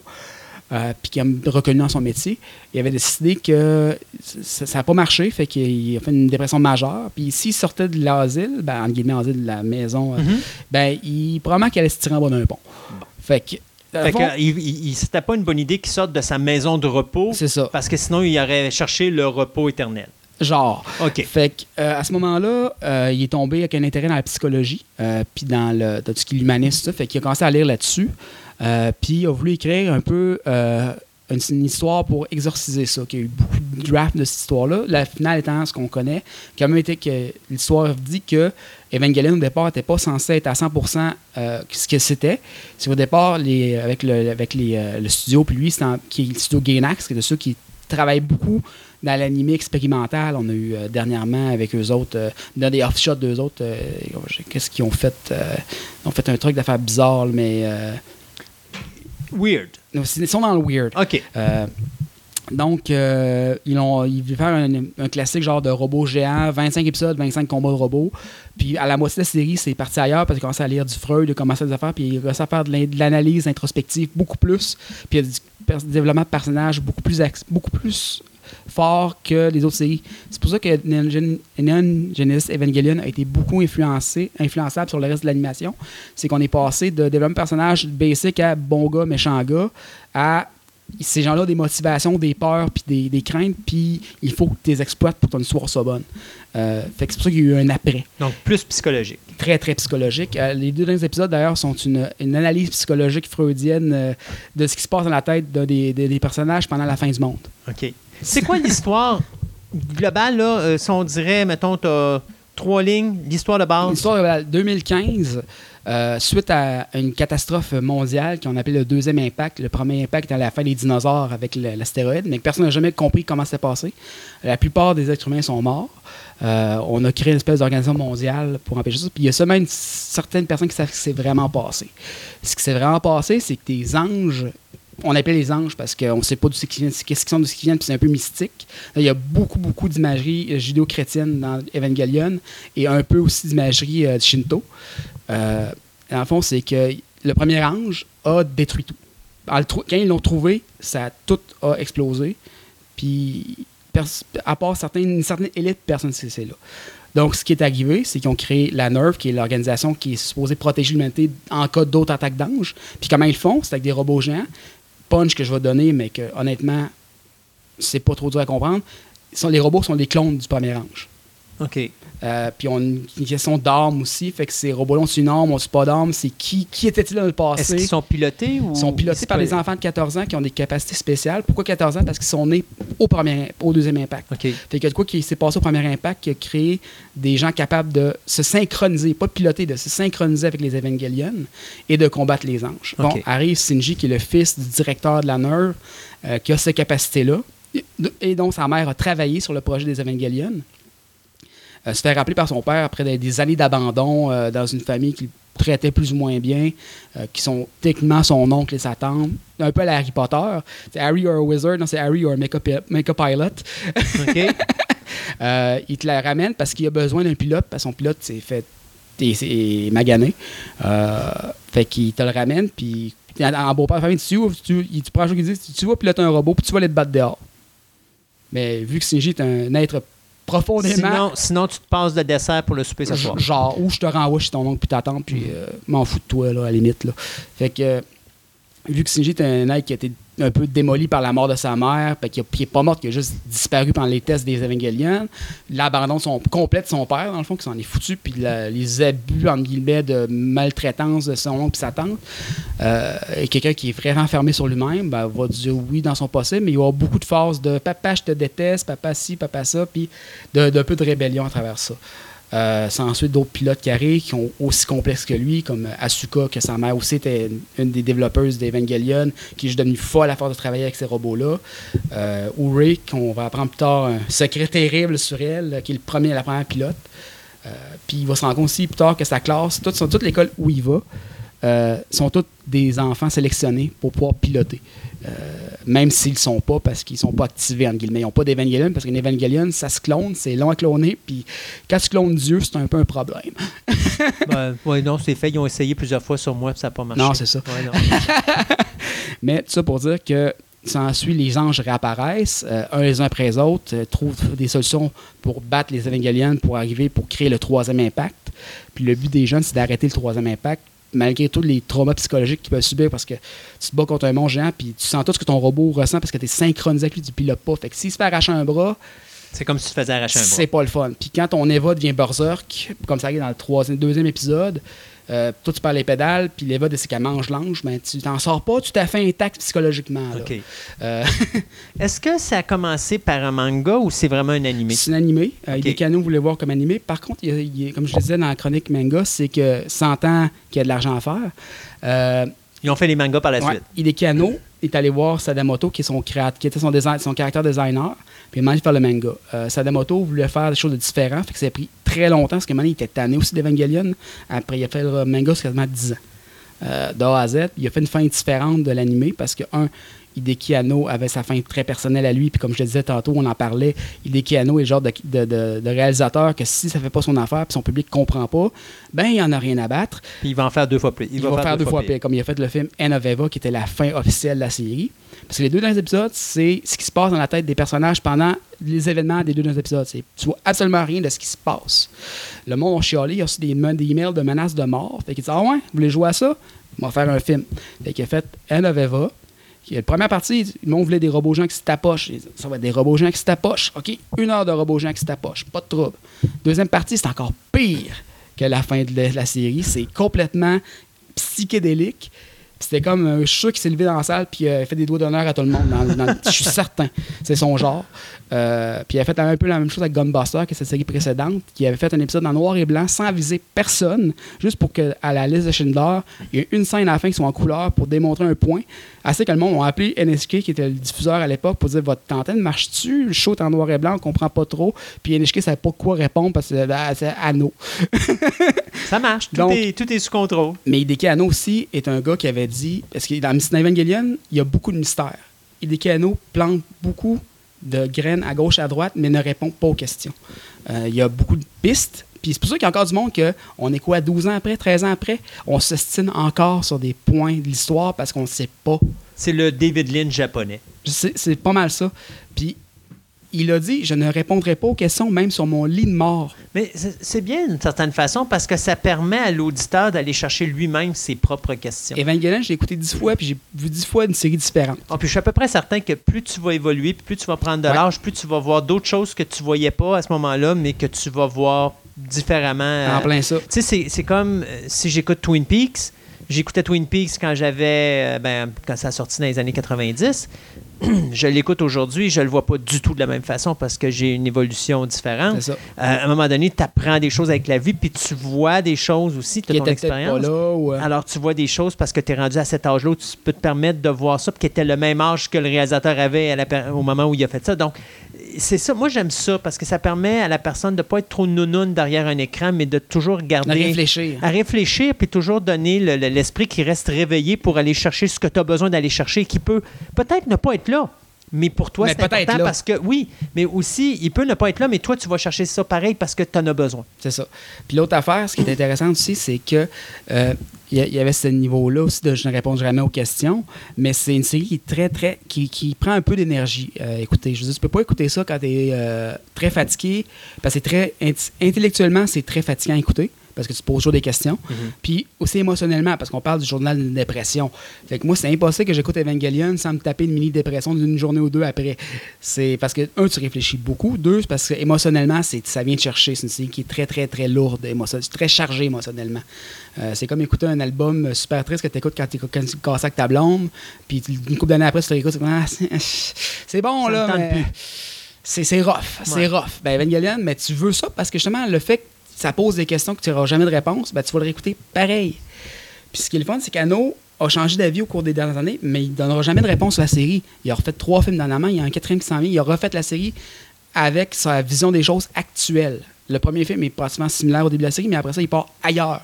Puis pourquoi il part ailleurs? C'est parce qu'il ne veut pas donner les réponses à la série. C'est autre chose. Ça, c'est sa vision du monde actuellement. Puis ça, c'est sa vision du monde à l'époque. Puis c'est Totalement deux différent. affaires différentes. Puis à la limite, ce qui est drôle, c'est que vu que la fin, comment elle est faite, euh, parce que je ne pas lâcher pas non plus, mais la fin fait que tu peux revenir à un autre, tu peux- revenir à un autre univers qui va fitter dedans. Fait que même si tu fais autre chose, c'est comme si l'univers se répétait. Fait que Fait ça peut comme être dans la un même. univers parallèle. Ça peut être comme dans la continuité. OK. Fait que c'est, c'est encore une fois une question qui, qui ne répondra jamais parce que ça peut ça peut être autre chose aussi. Exact. Puis il va nous troller jusqu'à la fin de nos jours avec ça. Puis ce qui était fort, c'est Evangelion, c'est la trame sonore. On parlait de trame sonore avec Marie-Camille dans notre, euh, dans notre chronique. C'est qu'il y a beaucoup de musique symphonique, beaucoup de back. Euh, puis il y avoir aussi beaucoup de musique originale. D'ailleurs, la trame sonore d'Evangelion était une des trames sonores les plus vendues au Japon euh, longtemps. Puis il y a même une. une- L'Orchestre de Tokyo a fait un, un- un album double avec la trame sonore complète d'Evangelion OK. euh, qui ont fait live. C'est une chanson qui avait beaucoup marqué les gens, très symphonique, euh, beaucoup de thèmes euh, qui reviennent euh, souvent, mais c'est des thèmes. On parle pas de musique de fond là. Puis le bac est très utilisé dans des, euh, des périodes, la symphonie, l'ode à la joie, quand tu as des robots gens qui se tapent sur la gueule puis il y a du sang partout, c'est c'est là pour te, te scraper. Mais, le, le- ouais, mais le contraste a toujours été fort. Puis, t- tu sais, je vais toujours prendre comme exemple deux gars que j'ai connus avec The X-Files qui s'appelaient Morgan et Wong, euh, que- qui ont fait les Final Destination, le 1 et le 3. Puis d'ailleurs, Final Destination est l'exemple idéal pour ça. Euh, même, tu vas avoir Millennium. Il y, a un, il y a un épisode dans la saison 2 de Millennium où tu as une super belle chanson qui commence. C'est tout doux, c'est tout adorable. Puis pendant ce temps-là, tu arrives à la fin de la séquence, puis le gars se fait manger par des chiens euh, sauvages. Mais la toune reste là tout le long. Alors, tu as une séquence. puis ça, c'est comme euh, une façon d'aller comme. Choquer les gens. Non, Non? contraire. Euh, comme. Je pourrais dire. euh, c'est comme Amplifier l'aspect. euh, enlever l'amplification de la violence, c'est-à-dire la diminuer. Parce que tu as une scène qui est violence, mais la musique douce fait juste comme détourner l'attention pour dire que ça choque pas tant que ça. Euh, fait que tu vas avoir l'impression que ta séquence, oui, elle est dure, mais la chanson fait comme détourner l'attention, ce qui fait que c'est moins pire, c'est moins. C'est moins bang. T'arrêteras pas d'écouter parce que, Hi, non, trop. Ouais, non, c'est ça. Tu n'auras pas, la- t'auras pas le stress. Tu vas, tu ça va te faire rire plus. Parce que tu sais, tu vas dire, mon Dieu, tu parles d'une, musique quétaine pour mettre sur une scène de main, mais ton attention est enlevée de là. Donc, la séquence qui est hyper violente, elle passe plus facilement. C'est une façon de détourner l'attention, finalement. C'est probablement ça. Puis ce serait genre à nous, justement, de. D'ailleurs, ce qui est vrai avec, Evangelion, c'est que la, trame- le- la musique thème, le- la musique du générique, est une des musiques les plus reconnues au Japon actuellement aussi. Les gens connaissent cette série-là. Puis ce qui est drôle, c'est que, comme je disais au début, au début cette série-là a tué notre de Gundam, by the way. Ah, c'est no- là, parce que la- là, originalement, ça n'a pas pogné. Le monde, c'est comme Underground plus. C'est une série qui passait tard le soir. Euh, le monde n'avait pas porté attention. Mon rerun, comme Star Trek, a levé plus. Puis avec le rerun, a tué Gundam X Qui était euh, qui arrêtait à 39 au lieu de 52 épisodes parce qu'il n'arrivait pas à compétitionner. Parce que le monde a fait Hey, mon chum m'a dit, euh, tu sais, telle série, c'est bizarre, t'écouteras ça. Là. Puis là, il, il rerun. Ah, ok, on l'écoutait. Fait qu'au lieu d'écouter Gundam, il écoutait Evangelion en rerun. Fait que euh, ça, ça a tué. C'est assez pour avoir tué un monument comme Gundam. Une série, une série d'un un monument comme Gundam. C'est l'impact culturel que ça a eu. Puis d'ailleurs, ça a eu. Comme je disais, ça a- il y a eu l'après Evangelion parce qu'il y a eu plein de clones. Il y a eu Razefon, il y a eu Gasaraki, il y a eu, Martian- il y a eu aussi l'anti-Evangelion qu'on appelle, qui était Martian Successor Nadesico. Euh, ça, c'était. Mais ça, c'est des séries qui sont pas dans l'univers. Non, OK, c'est ça. Ça, qui c'est ont des- été influencées. qui ont été influencées par. Evangelion est une série qui se contient très bien par elle-même. Donc, Euh, on parle d'une série de combien d'épisodes? 26 épisodes. 26 Plus épisodes. deux films. OK, tantôt, tu disais pas 4 Oui, parce qu'il a fait deux films. euh, un qui est un. un- il y a- ben, au total, là, il va être rendu à 6. OK. Parce que les films, il y a deux films liés à la série originale. Donc, tu as 26 épisodes plus deux films qui sont reliés à les 26 épisodes. Puis après Puis ça, tu as quatre 4 films qui sont qui un sont- genre de remake de dans ça. un univers alterne. C'est- ça ressemble à ça, exactement. Plus le manga qui a une fin différente aussi. Parce que, comme je dis, il, il voulait pas faire la même chose. Puis, vu qu'Anno n'avait pas vraiment de contrôle sur ce qui passait dans le manga, c'était le deal. Puis le manga, c'est combien de. Une combien dizaine de volumes. de- ok, Bon, c'est pas, c'est pas beaucoup. C'est juste parce que ça a été long à l'avoir parce qu'il a commencé en 95 puis il a fini l'an passé. OK. Sadamoto, ça lui Alors- tentait plus. Alors, ouais, non, c'est ça, j'allais dire. C'est qui qui était le problème L'écrivain ou le dessinateur? Les deux, parce qu'il faisait les deux. Il, re- il retravaillait Ah oui, le script. Et il, euh, mais pour lui, c'était un, c'est une partie de sa vie qui était moins intéressante pour lui. Deux, c'est parce que c'était très émotionnellement chargé. Trois, c'est parce qu'il trouvait qu'on avait assez parlé d'Evangelion de même. Fait que, euh, il faisait ce qu'il pouvait, mais. Mais ça a donné une fin à tout casser pareil. Il a réussi à faire de quoi d'intéressant. D'après moi, c'est parce qu'il avait la fin planifiée depuis un certain temps en tête, mais à l'entendre ce qu'il disait en entrevue par rapport à ce qu'il a fait, d'après moi, la fin était planifiée depuis, euh, le début, là, mais c'est ça. Ça a pris euh, quasiment 15 ans avant d'avoir la fin, euh, la fin du manga. OK. Hein, solidement. Puis c'est ce qui est intéressant, mais Evangelion, comme je dis, c'est. Mais, je vous dire, le manga, il répondra pas plus aux questions, mais il va répondre à certaines questions. Mais c'est des réponses personnelles de Sadamoto. C'est pas des réponses des, des, des, des, des Kiano. Non, c'est ça. C'est ça qui devient très intéressant. Fait en écoutant en lisant le manga, en écoutant la série, tu as des points de vue différents qui se forment. Puis en plus, avec l'âge, la maturité, puis le nombre de fois que tu l'as écouté. J'ai écouté cette série-là une dizaine de fois. ça n'a jamais été la même affaire. Puis je l'ai passé à des amis, puis ils m'ont pas répondu à mes réponses que j'avais moi. Puis je me, on s'ostine encore sur Facebook là-dessus. Là. Ça fait pour quasiment 20 ans, puis on s'ostine encore. Puis je me souviens des bonnes, dans le temps des forums, quand Facebook n'existait pas, puis les forums d'animé, je me suis ostiné sur un certain un sale temps avec du monde. là. les, les threads d'Evangelion sur les forums, c'était toujours les plus longs, les plus qui finissaient, qui voulaient juste pas mourir. Ça voulait juste pas mourir. Le monde avait juste un argument de plus. Ouais, mais tu sais, t'as dit trois pages point telle affaire, mais non, moi je pense que c'est telle affaire. Puis là, ce que je dis pour. euh, Mais chacun voit sa C'est vision. ça. C'est ça, exact. Parce que c'est série qui a été bâtie comme ça. Puis, c'est une bâtie- puis elle a été bâtie pour parler psychologie humaine. Puis elle a été bâtie pour prendre en considération la psychologie humaine. Parce qu'il est Kiano, comme je disais, à la moitié de la série, de série qui changeait de cap. Il passait des robots gens avec un peu de psychologie à de la psychologie pure. Fait qu'il s'amusait avec son public. C'est... Hideki Anno est un des plus grands réalisateurs trolls de tous les temps. Il, il troll les gens, là, mais il va les pousser à bout, mais au point de recevoir des menaces de mort. Ça, c'est fou.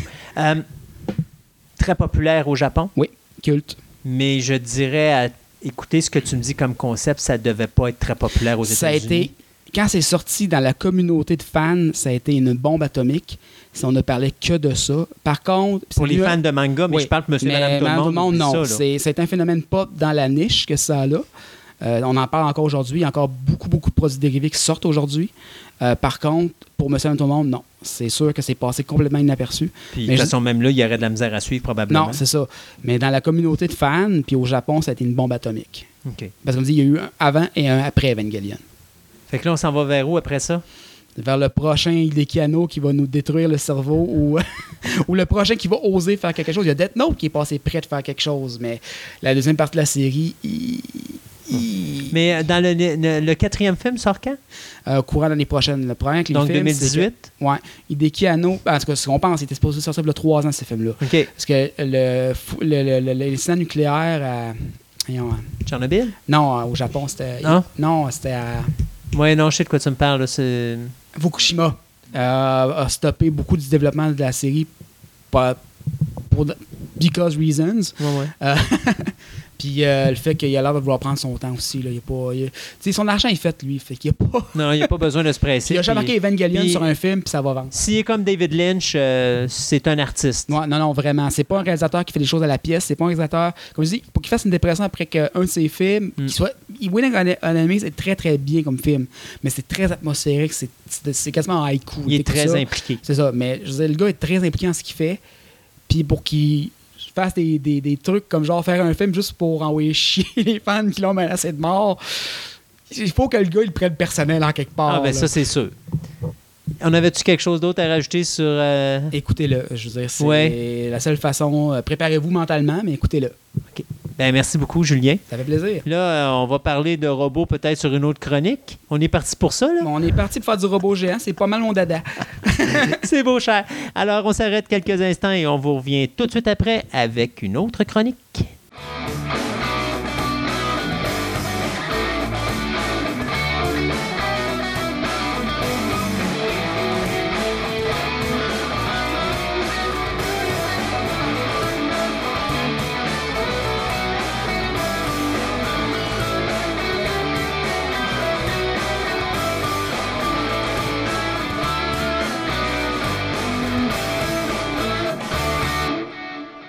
Ce segment de nouvelles vous est présenté par le club vidéo Vidéo Centre-Ville, le plus grand club vidéo répertoire de la ville de Québec.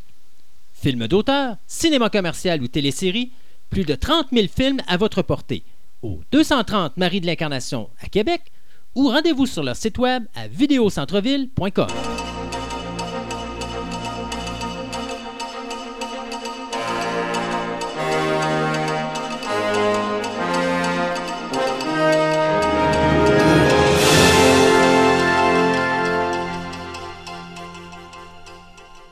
Et pour ce début de deuxième segment de nouvelles, bien, on va commencer avec euh, le décès. Ben, il, y a, il y a eu quelques décès, mais celui-là, je trouvais que c'était le plus pertinent à parler, qui était Isao euh, Takahata.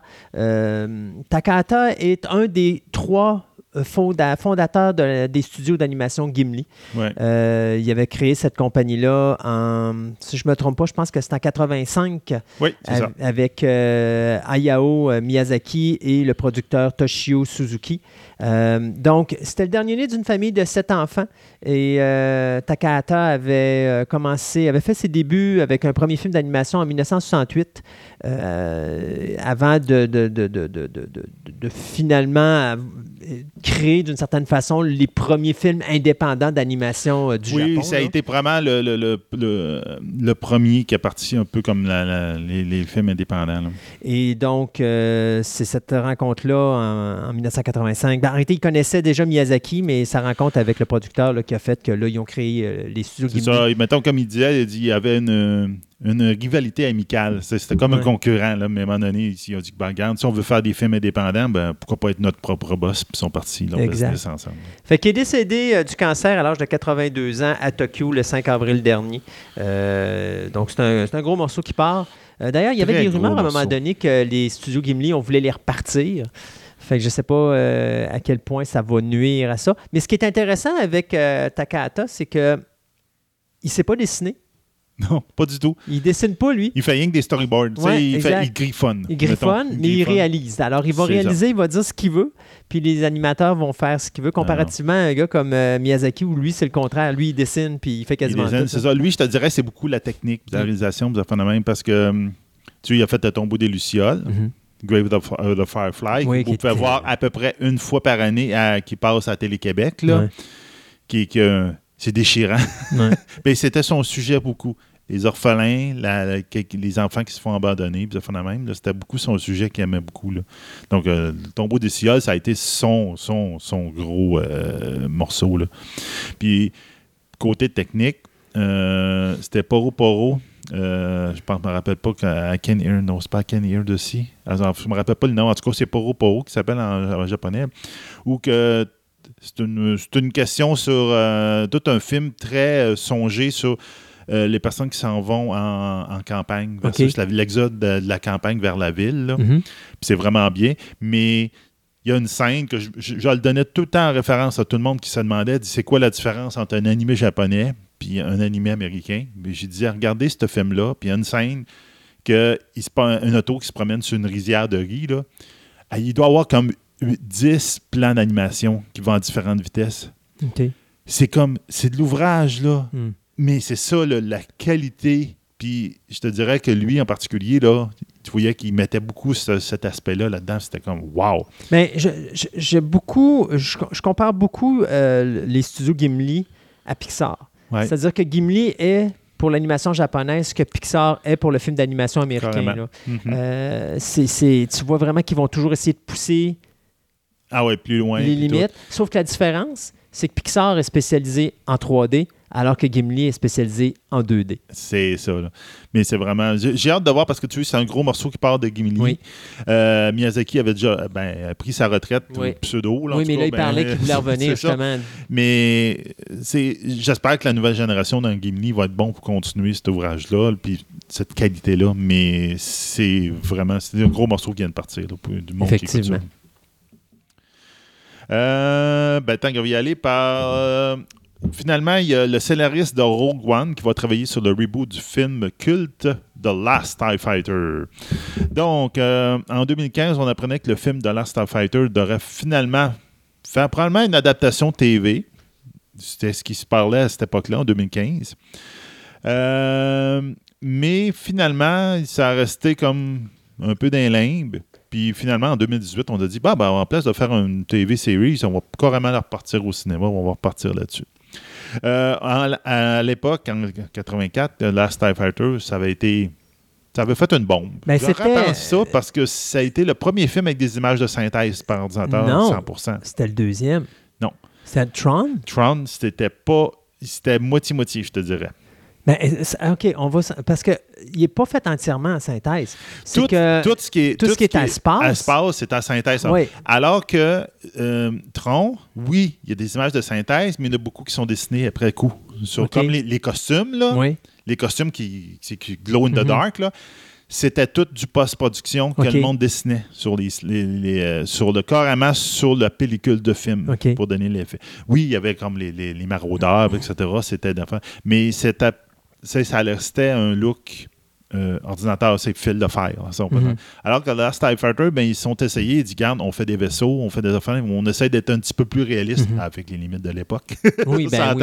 Puis il n'y avait pas de comme le fait de post-production. Donc Mais dans ce c'est sens-là, c'était le premier. Oui, oui, c'est très bon c'est- film. c'est- C'est c'est pas Nick Castle qui avait fait ça en, en 84. Là? Je me lance Eh comme ça de mémoire. je suis pas euh, sûr, j'ai pas cette information-là. euh, mais c'était c'est- The Last Starfighter, si vous l'avez pas vu, c'est un petit délice à voir. Oui, euh, c'est un très bon film pour les années. Dans ces années-là, là, c'est comme si c'était une, une petite perle qui était sortie. Euh, donc, ça va être probablement Gary euh, Whittal, la scénariste de Rogue One, euh, qui va prendre ça, puis qui va continuer ça. Il vient de l'annoncer sur son compte Twitter. Donc, on verra bien comment il va faire ça. Puis, dans la même lignée, Oui. je sais pourquoi j'ai une deuxième nouvelle associée un petit peu à ça. Vous allez voir pourquoi. là. C'est euh, après euh, Ready Player One, qui était quand même un bon succès, je pense, au cinéma. Ben là, présentement, il est bien parti pour ça. il est là. très C'est- bon succès. C'est le meilleur, meilleur départ de Spielberg depuis un méchant Je paquet pense que c'est d'années. là. 10 ans.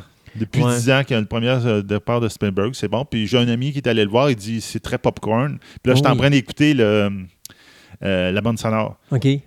Puis quand c'est des personnes comme toi puis moi qu'on on écoute que des trames sonores ou presque, là, ah, ce que des fois, là, je- j'entends, hey, c'est euh, Retour vers le futur, ah, c'est telle affaire. T'entends des, des glitches musicales. J'ai vu la bande-annonce, j'ai vu Retour vers le futur, j'ai vu King Kong, j'ai vu euh, Iron Giant, j'ai vu. Chucky, j'ai vu plein de choses. Ça a l'air que. euh, faut- c'est un film à revoir et à revoir juste pour essayer des geeks. Ouais. finalement, comme à un moment donné, il y a une place, ça a l'air qu'il y a un poster sur un mur. Puis c'est voté pour le maire numéro un, euh, un tel, je me rappelle pas, le maire Wilson. Je pense en fin de compte, c'est le noir qui se présente aux élections Future. dans Back to the Future. Mais Ouais. tu sais, c'est un poster dans le fond. Là, Ouais.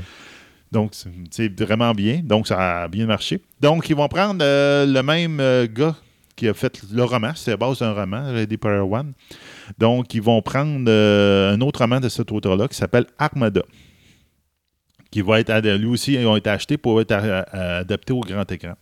Donc, c'est le scénariste Dam Mazo qui, euh, qui le droit du scénario qui va, qui euh, s'impliquer là-dedans. Ce, film-là va être produit par Dan Farah, qui est dans Ready Player One, et de Diane Clark, qui est dans Planète des singes. Donc, euh, on verra bien. Le Scott Stutter va être le rôle de producteur délégué. C'est quoi l'histoire d'Armada? Ben, étrangement, la première, de- de- donc, c'était euh, un jeune qui joue un jeu vidéo euh, d'envahisseur dans l'espace auquel il joue, OK? Fait, l'outil, en fait un, un outil de recrutement pour une organisation secrète du gouvernement appelée le Earth Defense Alliance. Cette organisation est engagée, est engagée depuis des décennies dans une guerre elle-même secrète avec des extraterrestres. C'est- Et donc, lui, euh, c'était- Starfighter. Ouais, Exactement. Alors que la Terre est menacée par l'invasion extraterrestre, Zach, le meilleur joueur, est recruté dans l'opération pour sauver la Terre. Fait qu'en réalité, tes deux nouvelles peuvent être juste une. Ben, c'est ça. C'est pour ça que je voulais les mettre un à côté de l'autre parce que c'est comme. Ça, ça ressemble pas mal. Ouais, c'est ça. En 1993, euh, on a eu droit à une mini-série de trois heures qui s'appelait The Tommy Knockers. Et c'était quand même pas si pire, c'était acceptable. J'avais vu pire dans les mini-séries faites pour la télévision. C'était une des bonnes, basée sur un roman de, Stephen King. Et c'est drôle parce que de Tommy Knockers, il faudra attendre seulement jusqu'en 2006 avant de l'avoir sortir en DVD. Euh, on n'avait jamais eu de- de, de version euh, DVD euh, avant, avant 2006. Donc, euh, le réalisateur Jay Wan, à qui on doit Décadence, ça, euh, S-A-W et non pas ça, It, euh, Fast and Furious 7 et bien sûr The Conjuring, bien, a décidé, lui, d'être aux commandes de l'adaptation cinématographique de cette nouvelle adaptation, mais la première au niveau cinéma de, de Tommy Knockers, le roman de Stephen King, qui est probablement un des mieux vendus dans le monde entier. Alors, euh, on parle aussi que le producteur de ça, It, euh, Roy Lee, ainsi que le producteur Larry Sanitsky, qui était là à l'époque de la mini-série de 1993 des Tommy Knockers, serait également euh, en place pour euh, coproduire. Et l'histoire de Tommy Knockers, ben, c'est très simple. C'est qu'il y a une série étrange, d'étranges événements qui surviennent dans une petite ville du Maine lorsqu'on découvre une espèce d'engin euh, extraterrestre enseveli sous la terre. Et techniquement, on comme déclenche euh, ou on, laisse sortir une espèce de gaz mystérieux qui semble prendre possession de la population de la ville. Sauf qu'il y a un gars qui, lui, dans sa tête, il y a une plaque de métal. Puis il a de l'air à être protégé euh, de, cette espèce de contrôle qu'a le gaz en question. Et c'est le dernier espoir pour sauver la ville ou les habitants de la ville d'une sorte d'en- d'envahissement, finalement, si on peut dire, là, des Tommy Knockers. T'as de l'air à trouver ça drôle. Ah ouais, moi, moi c'est le Maine. Moi, c'est le. Gars, pauvre Maine. Ah, mais oui, Avec Stephen King, c'est comme. Et- Le Maine, c'est le L. Non, oui, c'est ça. Tu sais, je suis en train de me taper Haven, puis Haven est au Maine. Donc, euh, Je ne sais pas si historiquement, Stephen King, il y avait du monde qui haïssait au Maine. ah, je ne sais pas. Tout ça pour vous dire, donc, il n'y a pas de, sortie, de date de sortie de prévue pour ce projet-là, mais calculez que d'après moi, 2019-2020, on devrait avoir ça au cinéma. Donc, un autre remake qui va se faire, mais tout ça grâce à un certain film qui a eu un succès il y a l'année dernière qui s'appelle. Ça ou It. Euh, ben regarde, on va y aller aussi pour les remakes, moi aussi. Ah donc? Euh, à peu près deux décades euh, après le. Deux la décades. prom- deux- Donc, deux- 20 ans plus tard? 20 ans plus tard. Donc, après le, la première parution d'une série en 2000 sur BBC, qui prenait le, le thème sur le titre de Gorman Gash. Donc, en fin de compte, M. Neil Gaiman, qui est le, le- le- je te dirais la, la saveur du, du jour de ce temps-ci, ben, il a décidé de produire une- des films par rapport à ça. OK. Donc, on verra bien ce que ça va donner. Gorman Gash, j'ai regardé vers vaguement, mais ça a l'air de, je te dirais, euh, la première série en BBC euh, mettait en vedette Jonathan euh, Rhys Meyer ainsi que Christopher Lee. Donc, c'était une, une quatre parties. Donc, ça va être. Il va falloir que j'essaie de la trouver puis euh, de l'écouter. Mais euh, ça se passe un peu dans le dans l'univers, euh, je te dirais fantastique. là, dans- ça se passe avec dans un château un peu sombre, là, puis euh, il se passe des, des événements dans ce château-là. Donc, ça a l'air d'être très mêlé. J'ai essayé de lire des résumés, puis de faire de même, puis j'avoue que j'ai rien trouvé de clair. OK. Mais euh, c'est toujours été considéré que c'est basé sur des romans qui ont été écrits, je pense, en 1968. Mais je suis pas sûr. Non, c'est à la mort de l'auteur qui s'appelle Peake en 1968. Puis il y a beaucoup de monde qui trouve que hum, a été euh, mis de côté parce que à cause de Tolkien, parce que c'était des auteurs qui probablement dans la même époque, etc. Puis ils trouvent qu'ils ont fait des, du super bel ouvrage, cet auteur-là, de livres puis euh, qui a comme été euh, mis dans l'ombre de, de Tolkien, qui était à la même époque. Donc, on verra bien ce qu'ils vont faire. là. Ça n'a pas l'air d'être super déterminé qu'est-ce qu'ils vont faire exactement, mais ils vont faire quelque chose. Puis Neil Gaiman, ben, ça a bien l'air que euh, sa business est parti. Puis après American Gods, qui a une deuxième saison, puis Good Omen, qui est en train de faire en ce moment, ben, il vient d'avoir un nouveau projet sur sa, sa liste. Donc, il ne chômera pas. Ben non, ça, c'est sûr. Puis, en tout cas, avec le, le résumé que j'ai vu du roman, ça a l'air mêlé, ça a l'air un petit peu là, bizarroïde. Puis, donc, ça tombe dans, les, dans le style de Neil Gaiman, qui c'est exactement ce qui sort. Ouais, bonne. Neil Gaiman, c'est Neil Gaiman. Euh, Es-tu un amateur de Bewitched? Amateur. Mettons que j'ai écouté dans ma jeunesse. dans ta jeunesse? Moi, Ouais, je me suis retapé la série, c'est Ma sorcière bien-aimée, Oui. en passant, pour ceux Mhm. qui ne connaissent pas le titre en anglais. Je me suis retapé ça il n'y a pas si longtemps. J'avais le coffret avec toutes les séries. mais je disais à ma blonde, je disais, écoute, tu sais quoi, on, on essaye. Et euh, les premières saisons sont excellentes. Jusqu'à ce que l'acteur principal euh, tombe malade, puis que là, il est obligé d'être remplacé par un autre. Et à partir du moment de la saison où il tombe malade, puisqu'il y avait des problèmes avec le dos, puis il était tout le temps bloqué, euh, tu vois vraiment que là, ils, sont, ils, ils font du remplissage sur certains épisodes parce qu'il aurait dû être là, mais il n'était pas là. Ils ont dû réécrire des scénarios. Puis là, c'est vraiment. Et là, tu vois vraiment que la qualité de, de la série descend. Et donc, les derniers épisodes ou les dernières saisons sont vraiment pénibles. mais les premières, je te dirais euh, facilement, les trois premières saisons sont excellentes.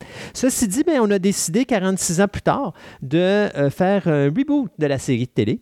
Donc, euh, la série qui a été. euh, euh, qui a été réalisée entre 1964 et 1972, bien va euh, être transférée, mais pas avec des vrais personnages. Parce qu'on avait fait un film avec Nicole Kidman et Will Oui, Ferrell. oui, oui, Mais là, on a décidé de faire une série d'animation de 26 épisodes de 22 minutes pour commencer. OK.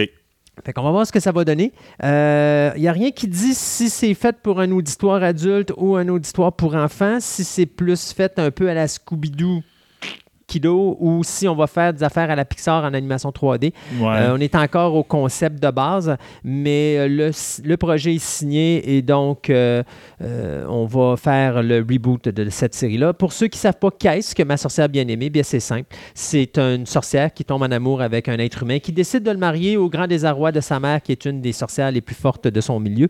Et donc pendant toutes les saisons de ma sorcière bien-aimée, bien, il y a toujours ce conflit où est-ce que notre pauvre humain veut que sa femme adorée reste euh, tu euh, restes dans la cuisine, tu papotes, tu t'occupes des enfants.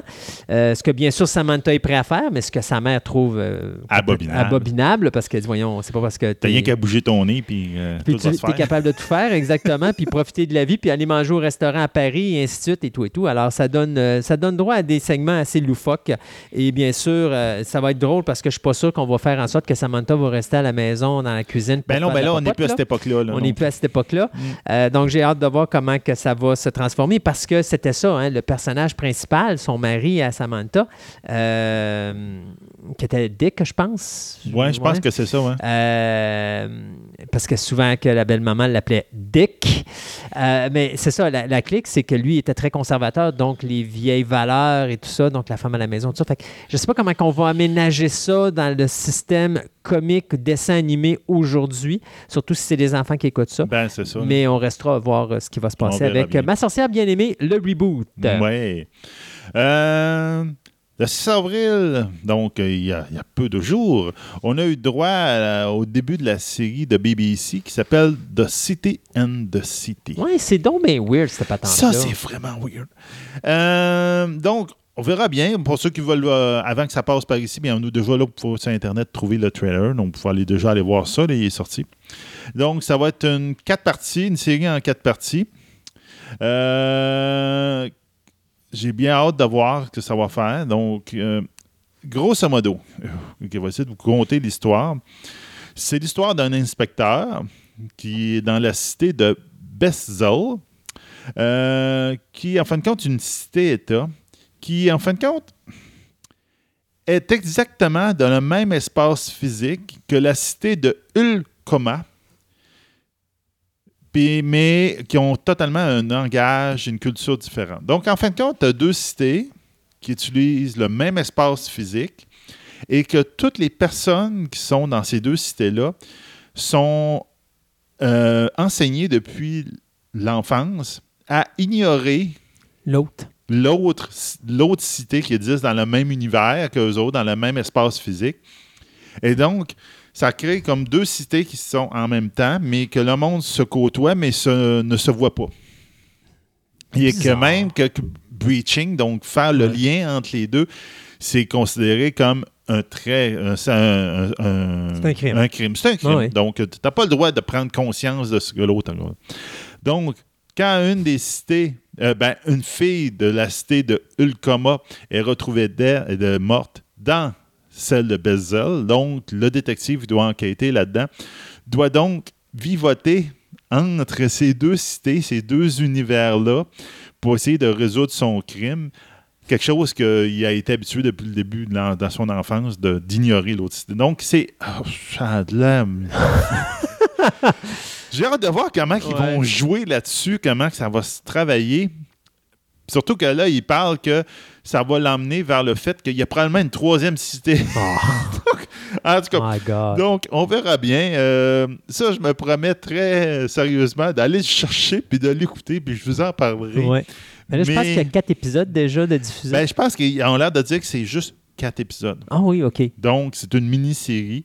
Donc, je verrai bien. Le 6 avril, ça sorti sur BBC. En ce moment, il n'y a pas encore de date fixée pour quand est-ce qu'on va l'avoir sur nos, euh, nos écrans. là. Mais on verra bien quand ça arrivera. Mais moi, je vais m'arranger avant ça. Hey, c'est quoi Hey, hey. ces affaires de rébellion-là? Euh, hey, l'acteur Ryan Reynolds, de qui a créé sa propre compagnie qui s'appelle Maximum Effort, vient de signer un deal avec 20th Century Fox pour une coupelle de projets, dont le premier sera un remake du euh, film qui était une adaptation du jeu de société de Hasbro, Clue. Ben oui. C'était long, hein? Euh, donc, les y avait scénaristes. déjà eu un film. Euh, ben oui, en 1985, il y avait eu un film qui mettait en vedette Tim Curry, il y avait Madeleine Kahn, Christopher Lloyd, Michael McKean, euh, Leslie Ann Warren, euh, Ellen Brennan. Euh, Puis d'ailleurs, si je ne me trompe pas à l'époque, tu écoutais ce film-là, mais dépendant de l'écoute que tu faisais ou de la salle que tu étais, n'avais pas la même fin. Oui, c'est ça. Il y oui, avait ça avait trois été fins différentes, puis euh, tu pouvais écouter trois fois le même film, mais tu n'avais pas nécessairement la même fin. Mais il fallait pas que tu écoutes le même film dans la même salle de cinéma, parce que cette salle de cinéma-là avait cette fin-là. Donc, il fallait que tu ailles dans une autre salle de cinéma, espérer que tu avais une autre fin Ouais. Pour justement... Puis je pense qu'à la télévision, quand il l'avait passé, à la toute fin, il faisait les fins une après l'autre. Ben, dans le DVD, quand ils ont sorti le DVD ou la vidéocassette, euh, Ouais. les trois fins étaient effectivement euh, à la fin. Donc, euh, là, ce qu'on dit, c'est les scénaristes de Deadpool, donc euh, Reed Reese et Paul Wernick, qui, qui sont en train de travailler le scénario. Et euh, on dit également que ce ne sera pas un remake du premier film, ça va être une nouvelle adaptation du jeu euh, de société de Clou. Donc, euh, c'était Jonathan Lynn qui avait réalisé le film original, donc en 1985. Mais ça, là, euh, tu sais, j'en ai déjà vu, là, que, euh, une démonstration de ça, que du monde qui écoutait un film de- d'horreur, puis il parle de cellulaire, il pouvait voter. Tourne à gauche, tourne à droite, il dit non, non, ouvre pas la porte, là, c'est ça fait la même, là. Puis là, en fin de compte, il y avait quelqu'un derrière la porte, qui a tué. C'est sûr que la, la personne mourait, mais c'est juste que, comme tu avais un choix de comment ça allait se faire. Mais un film comme Clou, Hmm. tu sais, ça serait intéressant. Ah, Ça pourrait- Moi, d'intégrer la nouvelle technologie dans les cinémas, ça serait le fun. Hmm. Bon, deux petites nouvelles rapides euh, de mon bord. Donc, The Ant of the Wasp. En fin de compte, euh, ça a été confirmé. Ant of the Wasp, ils ont retourné au complet euh, la scène de, de- de départ du film. Pourtant, le film, il est supposé sortir dans pas trop longtemps. Mhm. Donc, ils sont retournés en Amérique du Sud, puis ils ont tout fait le reshoot de la, la- la- de la scène d'intro. Donc, on verra bien. Puis, euh, Shazam, il y a eu un- une rumeur qui a quasiment été confirmée par le web, par le- une photo de- du tournage, où on voit l'acteur euh, qui joue Superman dans le- dans l'ombre, avec en- de côté. Puis là, tout le monde dit, voyons, c'est c'est lui, c'est Mhm. sûr. Parce qu'il y avait une rumeur comme quoi que Superman allait faire une apparition dans Shazam. Bien, effectivement, ben, ça a bien l'air que c'est confirmé. En tout cas, il était sur le plateau de tournage. Ah, hey, sais-tu que cette année, puis on va essayer de faire de quoi là-dessus, là, cette année, on va célébrer les cinq- le 50e anniversaire de la diffusion de Orson Welles de son épisode qui a traumatisé les États-Unis d'Amérique, The War of the World. Oui. Et la BBC est en train de faire une, euh, une mini-série de trois parties euh, qui va s'appeler The War of the World, qui est présentement en tournage à Liverpool et qui devrait sortir plus tard cette année. On se doute bien quand. Donc, euh, J'ai très hâte de le voir. Ouais, moi aussi. Donc, c'est euh, présentement les acteurs Eleanor Tomlinson, Raph euh, Spall, Robert Carlyle et Rupert Graves sont les acteurs qui sont signés pour ça. C'est Peter Harness qui euh, écrit, bien sûr, la mini-série qui va être produite par euh, Mammoth Screen et ITV Studio Global Entertainment. Donc, euh, on, va- on est supposé revenir plus à l'époque victorienne, euh, plus en rapport avec le roman, je crois, d'origine, où est-ce que, bien sûr, le monde euh, font face à une invasion extraterrestre. Alors, le... le la- l'émission radio de Orson Welles avait été faite un 30 octobre 1958. Le livre, lui, de The War of the World avait été écrit en 1897. C'était des segments qui étaient diffusés dans un journal et finalement, on avait sorti le livre en hardcover en 1898. Donc, euh, War of the World sur la BBC, ça s'en viendrait d'ici la fin de la Ça, présentation. j'ai très hâte parce que comme ça se passe à l'époque victorienne, ça peut être intéressant. Ça donne un twist plus intéressant. Mhm. Effectivement. Il y avait une compagnie justement euh, d'Angleterre qui avait fait ça. C'est à un il y avait eu euh, la version de Spielberg qui était sortie. Oui, il y avait eu deux 2005. autres films qui avaient sorti. Mhm. Un qui était à peu près à, no- à notre époque aussi, puis il y en a un qui était à l'époque victorienne qui était mauvais, là. Mais mauvais. Mais mauvais. J'ai jamais tant ri. Parce que je me rappelle, on était allé chez quelqu'un avec Stéphane, puis on l'avait écouté les trois. Là. Ah, ce qu'on avait ri parce que c'était tellement mauvais. À un moment donné, on se dit OK, le gars qui était à côté, là, il n'est pas lui qui est parti chercher du secours tantôt. C'est Ouais, pas le preneur de son. euh, ça, c'est comme tu faisais Eh, OK, ont pas- il n'y a personne qui a regardé pour le monteur. Donc, donc, Euh, ben, regarde, je vais te piquer une de tes news. Ah, tu vas me parler de quoi? Ama- euh, on, parle- on parle-tu d'Amazon puis de Parle Lord of de... the Ring? Ouais, vas-y donc, je la laisse. Ouais, ben, regarde, il n'y a pas grand-chose à dire là-dessus. On va plus débattre sur un, un- un des éléments qui est sorti. Donc, première chose, la, euh, la série Lord of the Ring de- sur Amazon, ben, ça a été déclaré comme quoi que ça allait être une série de cinq saisons. On ne sait toujours pas vraiment sur quoi ils vont parler, mais on verra bien. Mais dans le fameux contrat de 250 millions qui lie euh, Amazon à la, la, la- la- fondation, on on Ouais, la fondation de, la fondation, de- fondation de, Tolkien, ouais, c'est ça. Donc, euh, il y a une clause qui est marquée qui ont la possi- possibilité d'utiliser des matériels du film. Donc là, ça enlève à des spéculations. Est-ce que. Moi, je continue à dire que c'est faire des références à ce qui se passe dans les films de Lord of the Ring. Ça Ben, serait logique c'est- parce ouais. qu'il y a l'histoire, ils veulent inclure ce qui a été fait au cinéma, que ce soit Le Hobbit ou Lord of the Ring. Donc, je pense que c'est juste. Mais faire ça, à ce moment-là, il aurait pu dire des, des- des matériels. euh, ils ont le droit de référer les matériels, les livres. Oui, mais c'est la même des affaire. films.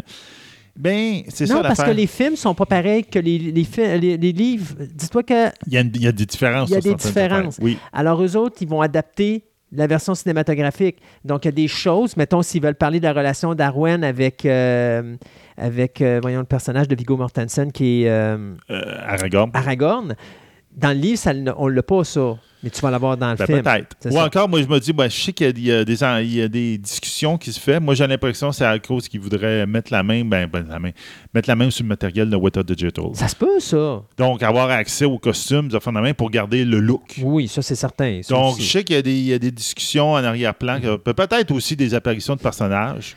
Ouais, mais ça, ça va coûter cher. Ben, c'est ça. On dit, on dit que la série devrait coûter, euh, il devrait dépasser le, milliard de dollars après les 50 Mais, productions. C'est possible qu'ils vont, euh, vont mettre de l'argent là-dedans. On verra bien. En tout cas, ça avance, ce dossier-là. Mais comme on disait, il qu'est-ce qu'il y a de l'argent dans les Amazon, Viens-tu Netflix viens-tu d'être euh, sorti, euh, viens-tu d'être sorti du paradis, toi, par Saint-Pierre parce que tu viens de lâcher un sac? Ah, quasiment. Bon, Ah oui, c'est pas grave. C'est pas, pas un vrai sac, ça. OK.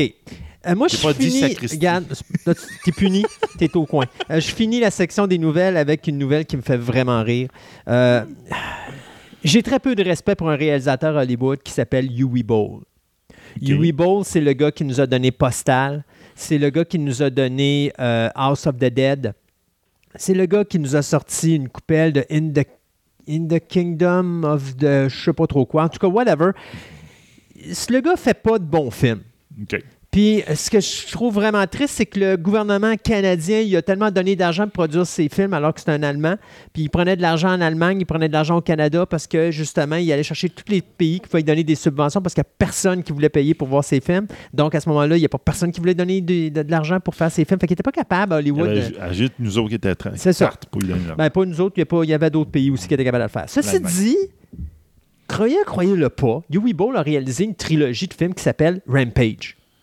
OK? ouais. Je ne sais pas si vous voyez où je m'en viens, là, mais Huey a besoin d'argent, il faut croire, parce que là, il a décidé, en 2009, 2014 et 2017, il a sorti une trilogie de films qui s'appelait Rampage.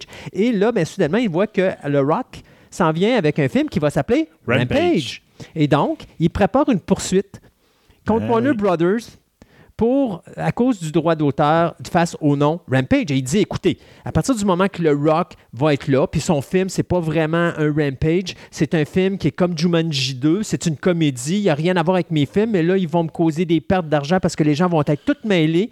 Yui, laisse-moi te dire une chose. D'abord, il n'y a personne qui va être mêlé entre ton nom puis celui du nom du réalisateur de Rampage Non. et le fait que Dwayne The Rock Johnson est là-dedans puis qu'il n'ira jamais dans un de tes films. Deuxièmement, je ne veux pas te faire de peine, mon petit pet, toi qui adore faire des adaptations cinématographiques de jeux vidéo, mais le film Rampage est une adaptation d'un jeu vidéo qui s'appelle Rampage. Rampage. Juste au cas où tu l'aurais manqué. Puis je pense qu'il est sorti avant, avant tout- toutes ces affaires. Ben oui. J'ai joué sur Commodore 64. Et d'ailleurs, je ne sais pas si c'est quelqu'un qui a dit à Yui que lui risque d'avoir des poursuites juridiques par la compagnie à qui appartient le nom Rampage pour lui dire ben toi, tu as utilisé notre nom pour faire tes films. Ben oui. Fait que j'espère qu'il va vraiment y réfléchir avant de faire des, des, euh, des poursuites judiciaires parce que je pense que Yui, là, il va perdre tout le peu de crédibilité qui en reste. Puis sais-tu quoi? Il en reste même pas. Fait que pauvre Yui Ball, là, qui a rien d'autre à faire que de perdre son temps à essayer d'aller chercher une 25 cents de plus pour aller faire un film, lui qui avait promis à tous les auditeurs du, du monde entier que plus jamais il ferait un Moses de film, on était tellement content de voir qu'il prenait sa retraite.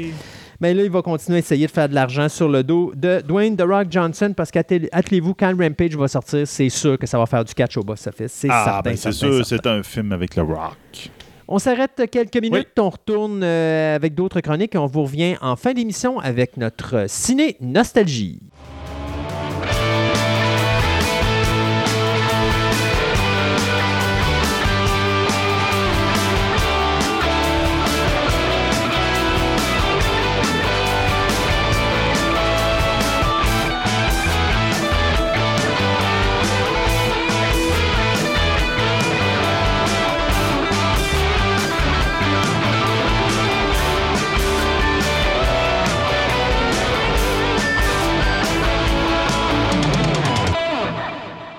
Dans cette chronique de photographie, aujourd'hui, on va parler de M. Beulac. J'ai bien prononcé ça? C'est très bien prononcé. Euh, c'est un nom qui est effectivement pas très courant ici au Québec parce que le monsieur, en fait, Georges Beulac, était. euh, sa famille est originaire de la France. Donc, euh, et ils sont, se sont installés, eux, à Westmount. Donc, ils ont fait passer leur vie là, finalement. Puis, Georges Beulac, euh, pourquoi on va en parler? Ben, écoute dans cette section photographique. C'est parce que c'est un des photographes dont j'ai acquis les négatifs. Et euh, est-ce que c'était un des grands photographes à Montréal? Ou dans le coin de Montréal, en réalité? Alors là, là, je vais te surprendre. Je crois pas qu'il ait été enregistré comme photographe professionnel ou quoi que ce soit. Je sais par contre qu'il a fait, oui, des, euh, des contrats de photos. Mais je ne pense pas que si on cherche photographe euh, dans les annuaires de l'époque, Georges Beulac, je ne crois pas que ça apparaisse. OK. Donc, qu'est-ce qu'il y a de spécial avec ce monsieur Beulac? Alors là, c'est... Outre le fait que tu l'as acheté. Là, écoutez, Georges Beulac, je peux vous avouer que c'est l'un de mes plus beaux fonds présentement. Euh, j'ai d'autres beaux fonds. Euh, en fait, j'ai euh, dans la prochaine chronique, on va parler d'un d'un autre fonds qui, qui- qui est un de mes fonds que j'exploite le plus présentement. Mais Georges Beulac, écoute, c'est un monsieur qui est né en 1911. Et là, tiens-toi bien, en 1911, ce monsieur-là naît rentier. Il n'est quoi? Rentier. Définition. Définition, il n'y aura pas besoin de travailler du reste de sa Ah. vie parce qu'il est déjà très riche. Le chanceux. Le chanceux. Pourquoi qu'il est riche, ce monsieur-là? Parce que à Montréal, tu sais que Montréal aujourd'hui, ça, c'est des édifices en hauteur euh, et tout ça, mais Montréal à l'époque, c'était pas nécessairement ça. Mais c'est grâce à son grand-père, arrière-grand-père, que c'est devenu un peu ça. Parce que lui, il vient de- d'une famille, du côté de sa mère, ce sont des gravelles. Ces gravelles-là, ce sont les gens qui, euh, à l'époque, travaillaient dans la construction. C'était des architectes, des firmes d'architectes, tout ça. Ils vont être les premiers à ériger des édifices à structure de métal dans Montréal. Et là, ça offre les possibilités de faire des édifices en hauteur et tout ça. Mais euh, également, ils vont aller plus loin que ça parce que les édifices qu'ils vont construire leur appartiennent et en plus, ils vont y loger des, euh, des, des com- des- des compagnies mères, si tu veux. Or, là, ils s'assurent d'avoir une grosse clientèle, puis toute la patente euh, dans leurs édifices qu'ils ont construits. Tout leur appartient. Là. Fait que l'argent rentre, l'argent rentre, l'argent rentre. C'est plaisant, ça.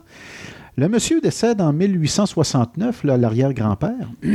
Il laisse à ce moment-là une fortune euh, évaluée à 900 000 Mais 900 000 en 1869, ça représente quelques millions aujourd'hui. Oui, exact.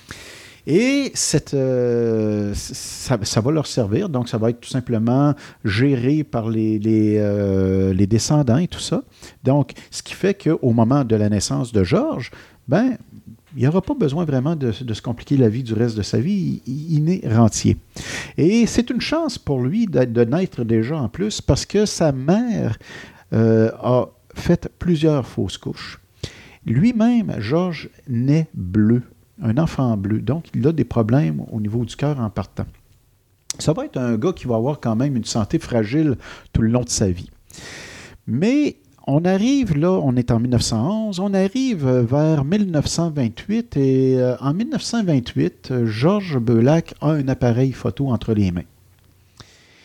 Et il s'en sert beaucoup. Puis il s'en sert, je te dirais, bien. parce que c'est un gars qui, encore là, ne fera pas nécessairement des photos de, de gens en partant, mais il va faire des, plutôt la vie de quartier.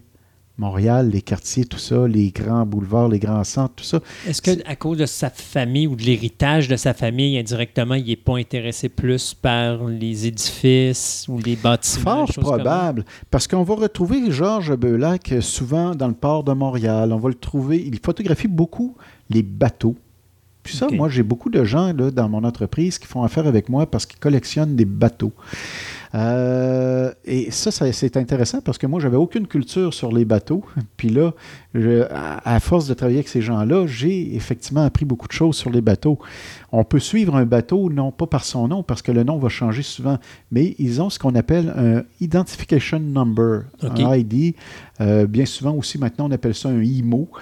Et puis, euh, ils vont toujours avoir le même numéro, peu importe le nom du bateau. Fait que euh, c'est de même que tu retraces bien souvent l'histoire d'un bateau. Tu peux faire la chronologie d'un bateau et c'est très intéressant, ça. Je suis encore là, je sens des vibrations monter quand je parle de ça. Mais c'est euh, une des branches qui m'ont euh, fait aimer beaucoup ce que je fais. Alors, Georges Beulac s'intéresse à toutes sortes de choses. Écoute bien ça, s'intéresse aux voitures, s'intéresse aux navires, s'intéresse à la vie en général de quartier, va s'intéresser également aux vues, euh, aux paysages que lui offre euh, leur chalet euh, à Sainte-Agathe-des-Monts. Un chalet qui a été racheté d'Athanas David, qui est, je crois, le grand-père justement de- de- des David qu'on a à l'Assemblée nationale. Et c'est, écoute, c'est un monde tout à fait spécial parce que là, on parle d'un monde huppé. Euh, Georges Beulac, qui adore les voitures, imagine, va, faire entre- euh, va s'acheter un jour une Bugatti. Des Bugatti, à l'époque, tu n'en as pas beaucoup. Et d'ailleurs, la sienne, euh, je crois que c'est le deuxième modèle qui est rentré sur le sol à Montréal. La première avait été entrée par un autre monsieur bien nanti. Celle de Georges Beulac, en fait, lui, il la rachète de seconde main. Euh, c'est une voiture qu'il a acquise d'un un- Hunt- Huntley Drummond, qui s'appelle, c'est un banquier. Et puis, euh, lui, il l'avait acheté, il l'avait fait venir en 1930 à Montréal. C'est un modèle, en fait, qui datait de 1927. Et c'était, le, le- en fait, la Bugatti Type 37 de 1927. Et puis, finalement, c'est ça. En 1945, Georges Beulac devient propriétaire de cette voiture-là. Il va la conserver jusqu'en 1971. C'est une très belle voiture. Mais par ailleurs, ils vont avoir d'autres voitures. Des Cadillac, euh, des euh, Hispano Suza, c'est un nom qu'on voit rarement ici, mais c'est le- l'équivalent de la Rolls-Royce. Donc, euh, tu vois quel genre de personnage. Pourquoi que c'est passionnant, Georges Beulac? Euh, Pour une autre chose. Comme je te disais, il vient d'une grande famille. Ici, on a eu à Québec les magasins Paquette, tout ça. Si vous me demandez si c'est parent avec moi, je dirais par la fesse gauche, oui, mais pas tout à fait en ligne directe. Euh, euh, et par contre, Georges Beulac, lui, est issu de la famille des magasins Dupuis et Frères. Donc, Albert Dupuis, c'est son oncle. euh, toute la famille Dupuis, euh, c'est ses parents avec lui. Il est aussi le cousin de euh, Claude Urtubise, l'édition Urtubise, HMH, les- ceux qui lisent des livres. Levez la main, ceux qui lisent des livres. Bon, vous, vous lisez des livres, vous aussi. Et là, voyez-vous, ça, c'est. Moi, je vois tous tes auditeurs. je sais que tu me regardes avec un sourire quand je fais ça, mais moi, je les vois tous tes auditeurs. Puis il y en a beaucoup qui connaissent les éditions HMH. Donc, Claude Urtubise, qui était le fondateur de ça, était le cousin de Georges Beulac. Et pour ceux qui connaissent les éditions Urtubise ou qui connaissent un peu l'histoire des éditions Urtubise, savent que dans les années 30, euh, ce groupe-là, un peu comme les gens qui avaient fait le refus global au niveau des arts, donc, euh, eux, ils ont fait la relève. C'était un genre de document qui donnait euh, à des gens qui avaient envie d'écrire l'opportunité d'écrire. Puis, on est dans, la- on, on commence à tasser des balises dans ces époques-là. Parce que je te parlais du refus global. Là, c'est, on tasse un peu le monde religieux, tout ça. On enlève les formes, on crée des formes. C'est, spécial. Mais au niveau de la relève, c'est un peu ça. On fait appel à des artistes, des poètes qui ont envie de, laisser libre cours à leur poésie. Puis des fois, ça va euh, être assez étrange. Ce qui amène un jeune homme euh, poète à se faire connaître là. On parle ici d'Hector de Saint-Denis-Garneau. Or, là, Hector de Saint-Denis-Garneau, aujourd'hui, si on se parle au moment présent, euh, si on est un étudiant en poésie à l'université, alors on étudie beaucoup cette poésie-là maintenant, et elle a même pris un peu plus d'ampleur que sur celle de Néligan. Pour te montrer, Mhm. là, juste pour te dire à quel point que c'est rendu quand même assez célèbre, Hector de Saint-Denis-Garneau. Donc, euh, Georges Beulac se lie d'amitié avec tous ces gens-là. On a Jean Lemoine, on a Pierre-Éliott Trudeau, on a André Laurando, on a Robert Élie. Euh, qu'il se- il se positionne très bien dans la société. Exactement. Donc, ce sont des gens qui, euh, un jour, vont faire l'histoire. Que là, je t'ai parlé de Jean, euh, Jean Lemoine. Jean Lemoine va devenir ambassadeur du Canada. Il va devenir euh, euh, également un des, des- des bras droits de Pierre-Éliott Trudeau, qui était déjà son ami à l'époque et dont j'ai quelques photos de la loge que Pierre-Éliott Trudeau il y a 15 ans. là. Et euh, je te parlais également bon, de, de, de Robert Elie, qui a travaillé à Radio-Canada, qui a travaillé pour Le Devoir, qui a fait euh, beaucoup de choses.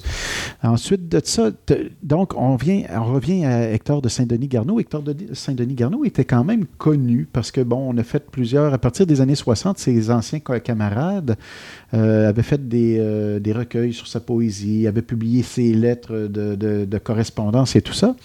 Et puis, c'est un personnage qui était quand même vu un peu énigmatique, euh, un peu austère ou des choses comme ça, alors qu'il n'en était rien. Pourquoi? Parce qu'on en a la preuve. Pourquoi qu'on en a la preuve? Parce que Saint-Denis Garneau et Georges Beulac se sont liés d'une amitié folle et Georges a montré à Saint-Denis Garneau à faire de la photo. On les voit bien souvent. Moi, j'ai des négatifs. Là, c'est incroyable, ça. Je te parle souvent des liens que j'ai. De, de- Et là, tu vois Saint-Denis, euh, tu vois Saint-Denis Garneau photographié, puis tout d'un coup, c'est Georges Beulac qui est photographié. Ni une ni deux, c'est qui qui est derrière l'appareil photo? Un et l'autre, Non, c'est ça. Puis c'est Saint-Denis Garneau qui photographie Georges Beulac. et vice-versa. Donc, j'ai des, des- Écoute, je me sens monsieur, là. Mhm. J'ai des négatifs réalisés par Saint-Denis Garneau. Ah, ça doit valoir des millions, j'entends déjà les choses, les commentaires. Mais non, écoutez, c'est très intéressant. C'est c'est parce que le- avant que moi je publie des photos de Saint-Denis Garneau, il y avait à peu près 5-6 photos connues sur le web de cet homme-là. Et euh, les, les photos qui étaient connues, bizarrement, il y a quelques-unes de ces photos-là qui venaient des négatifs que je possédais, mais on ne savait pas où étaient les négatifs. Ça, c'est des, des- des photos qui avaient été trouvées dans des fonds, parce qu'entre autres, André Laurando a cédé ses fonds aux Archives nationales, et on a trouvé la photo, justement, de Saint-Denis Garneau là-dedans, mais en réalité, c'est moi qui avais le négatif. Puis on a découvert ça par après. Euh, mais il y a une chose extraordinaire, c'est que au- au-delà des négatifs que pouvait produire Georges Beulac, il faisait également des films. Il a, tr- il a fait comme ça une trentaine de bobines de films qui montrent Montréal au temps des tramways, au temps de la guerre. Euh, il montre euh, C'était également... quoi? C'était ses- du 8 mm ou du 16? Oh, oh! On parlait d'un monsieur qui était d'origine française. Lui, il travaillait en 9,5 mm. Ça, c'est rare qu'on voit Oui. ça ici. Euh, écoute, c'est, un format qui est génial parce que je pense qu'aujourd'hui, avec les téléviseurs HD qu'on a, on pourrait avoir de très belles images de cette époque-là parce que si on se souvient bien, nous, les vieux, les, ceux qui ont connu le, négatif, le film, les, les 8 mm euh, euh, étaient toutes percées sur le côté du film. Tandis que le 9.5 mm, tu avais l'image, tu avais un trou. Tu avais l'image, tu avais un trou au centre du film. Ce qui fait que l'image était plus large sur le film, donc un format qui ressemble beaucoup plus maintenant au format qu'on prend pour les téléviseurs HD. Donc, à ce moment-là, s'il prenait toute la largeur, il n'y avait pas de son possible dessus. Non, exactement. C'est ça. C'est pas du Super 8. c'est- vraiment un vieux. Puis c'était des, des films d'ailleurs qu'il qu'il avait réalisé, lui, dans les années 30. Mhm. Or, euh, tu sais que le son va commencer à faire son apparition avec le chanteur de jazz, toi qui es un cultivé, là, Jazz Singer. de jazz singer en Mhm. 1927. Oh, là, la date n'est pas dans ma tête présente. C'est en 1927 que c'est arrivé euh, à ma souvenance à moi.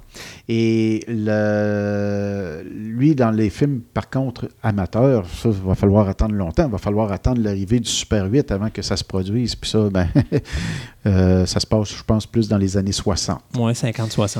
Or, euh, tout ça pour venir, on en revient à Georges Beulac. Donc, il a fait des films, il a fait des. Donc, ça nous a permis de découvrir des gens importants. Ça nous a permis de découvrir la première Bugatti, une des premières Bugatti arrivées au Québec. Cette Bugatti-là, tout à l'heure que je te parlais, qui existe toujours, elle est au Japon maintenant. Et là, c'est le miracle de l'informatique. J'ai publié, moi, des photos de la Bugatti et euh, le- ce genre de voiture-là arrive avec une plaque. Tu sais, euh, le numéro de série, là, parce que euh, là, tu es en Bugatti. Et j'avais pu. euh, euh, Georges Beulac avait fait une photo de ça, de cette plaque-là. Donc, et quand j'ai publié ça, moi, ben, le propriétaire actuel, un japonais, avait trouvé ça, M. Kamiya, qui s'appelle. Et euh, il m'a commandé plein de photos de ça, de cette Bugatti-là. C'est ça, ça a été un événement marquant suite à l'achat de. Est-ce qu'il l'a encore? Oui, il l'a encore. Oui, il est encore propriétaire, puis je suis encore en contact avec lui. Mais là, on parle d'un auto qui était. quel- ça, fait, 1927, à date de 1927 ça fait 90 ans. qu'elle existe. Wow. C'est fou, hein? C'est sûr qu'il l'a retravaillé. Oui, ben en fait, Georges Beulac, quand ils l'ont récupéré, euh, c'était justement pour la restaurer, parce qu'il l'a récupéré, lui, déjà assez abîmé. OK. Donc, euh, c'est ça. Puis ça, ça m'amène à- à parler un peu du travail de Georges Beulac. Pourquoi? Parce qu'il travaille comme un ethnologue.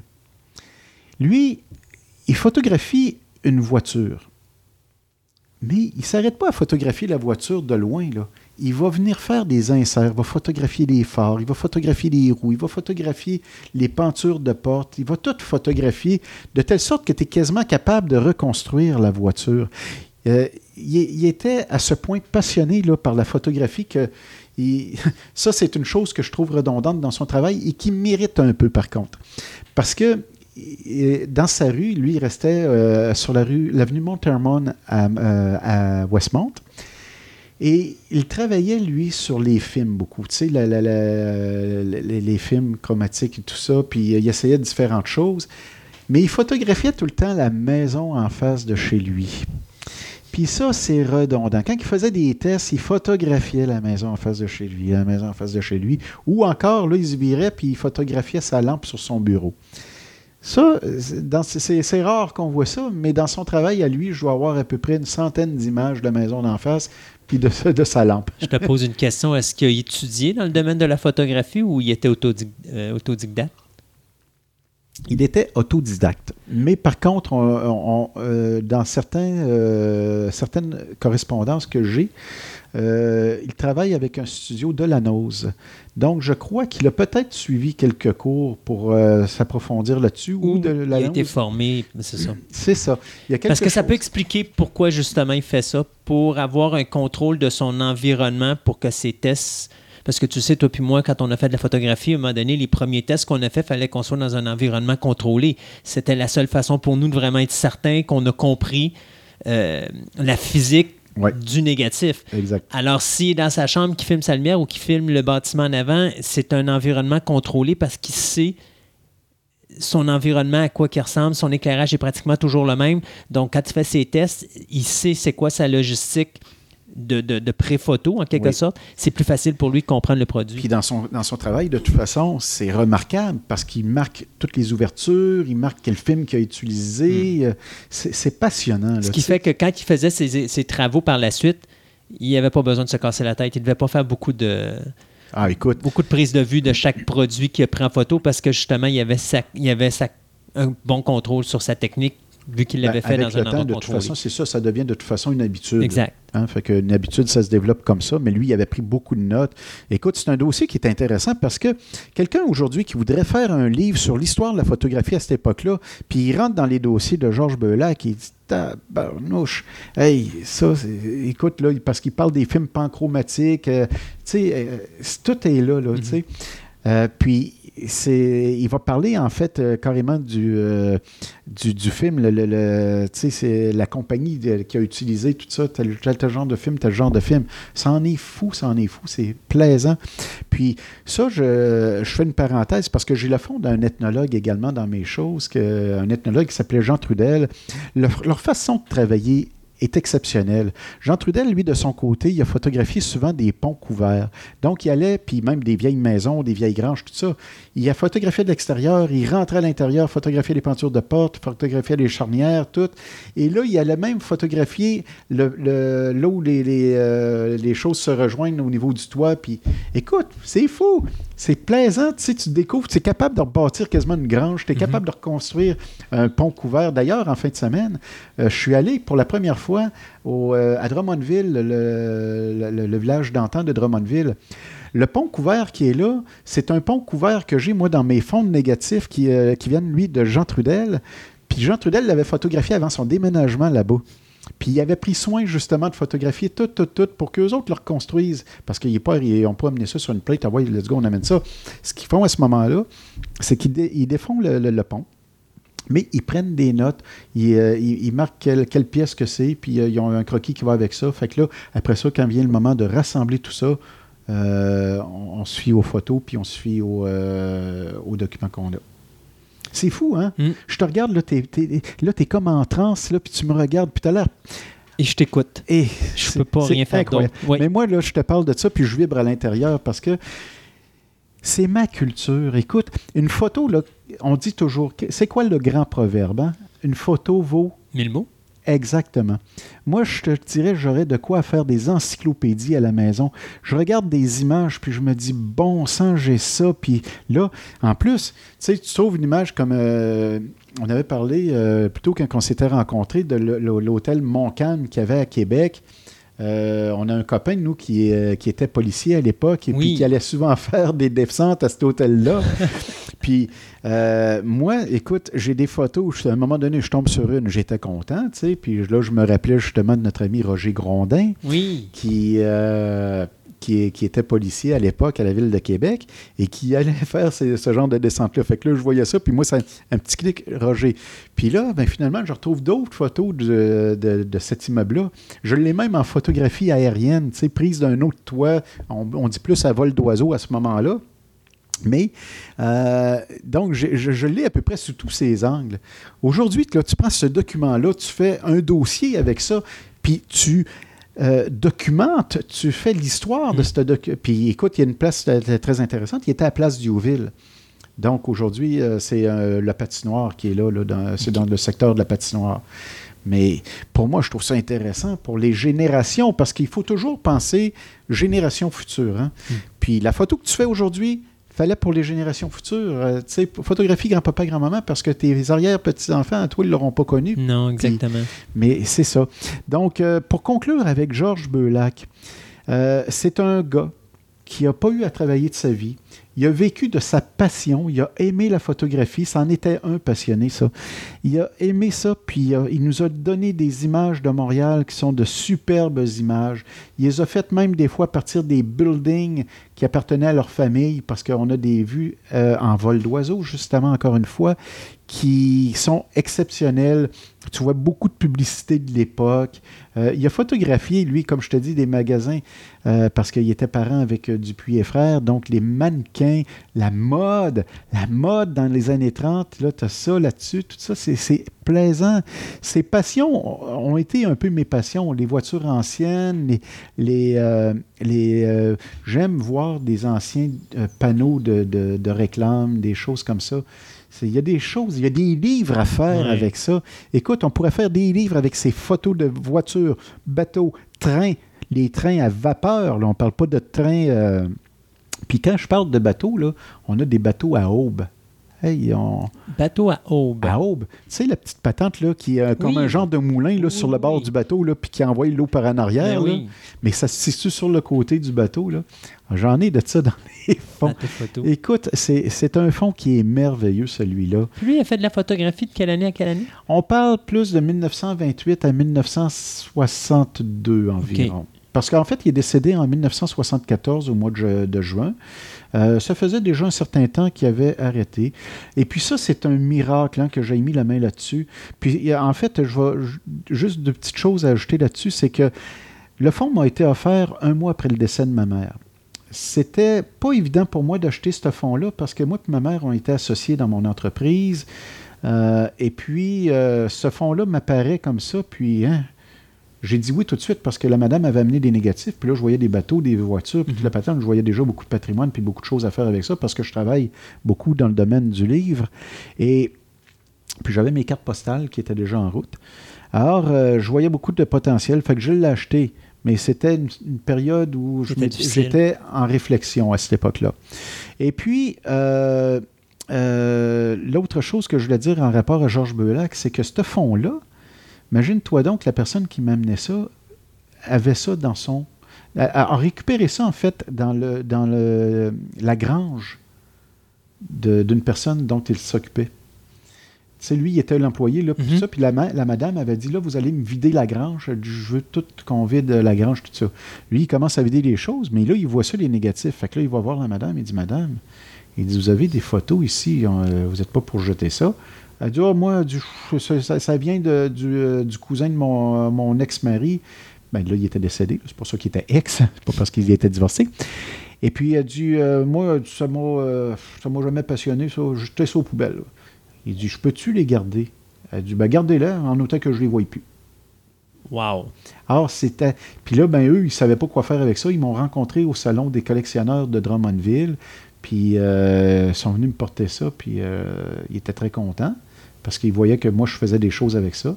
Donc, euh, parce qu'eux autres connaissaient mes cartes postales. Mhm. Puis là, ben, quand ils m'ont vu au salon de Drummondville, ils ont dit Je pense que vous êtes la personne idéale pour à qui qu'on donne ça. Et je les ai récupérés. Vois-tu, ça, c'est fantastique. Mm. Déjà, l'histoire de la façon que c'est arrivé ici, ça aurait pu être jeté aux poubelles. Exact. Puis, t'en as, as comment ça- de photos comme ça qui ont probablement. J'ai trois fonds. J'ai trois fonds euh, qui ont failli prendre le bord des poubelles hein, chez nous, puis euh, entre autres Jean Trudel. Ça, ça- Jean Trudel m'a appelé, lui, parce que, bon, euh, il, il voulait les jeter, mais c'est un contact que j'avais aux Archives nationales qui me les a référés, puis j'ai acheté. Alors, puis j'ai d'autres fonds comme ça importants qui, qui auraient pu prendre le bord des poubelles. Dans le cas de Georges Beulac, c'est, écoute, c'est, moi, c'est, hasard par-dessus hasard. Là, euh, déjà que ça n'a pas été perdu quand que Georges est décédé. Georges, il avait comme légué ça à son cousin qui était Louis Gravel. Et Louis Gravel a conservé ça dans sa grange parce que sa femme n'a jamais voulu les voir en dedans. Puis euh, là, ben, elle a décidé, après la mort de son mari, de s'en départir. Mais finalement, heureusement que le monsieur qui travaillait pour elle, prenait soin d'elle, a décidé de les garder, puis euh, finalement me les faire connaître à moi. Parce que ceux qui connaissent mes cartes postales aujourd'hui, toute la série 8 et une partie de la série 7 de mes cartes euh, ont des photos de Georges Beulac. Et ce sont vraiment de petites merveilles. Comme quoi qu'il faut jamais rien jeter avant de voir si on n'est pas capable de le sauvegarder quelque part. Ça, on va en parler à l'une de nos prochaines chroniques. Jocelyn, merci encore. Merci.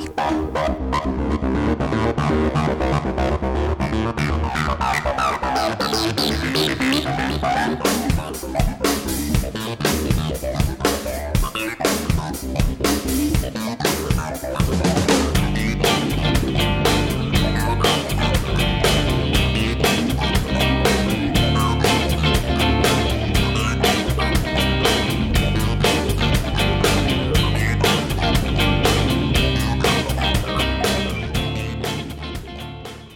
78 à 82, ça devrait être euh, la période qu'on va couvrir aujourd'hui dans le domaine du comic book héritage.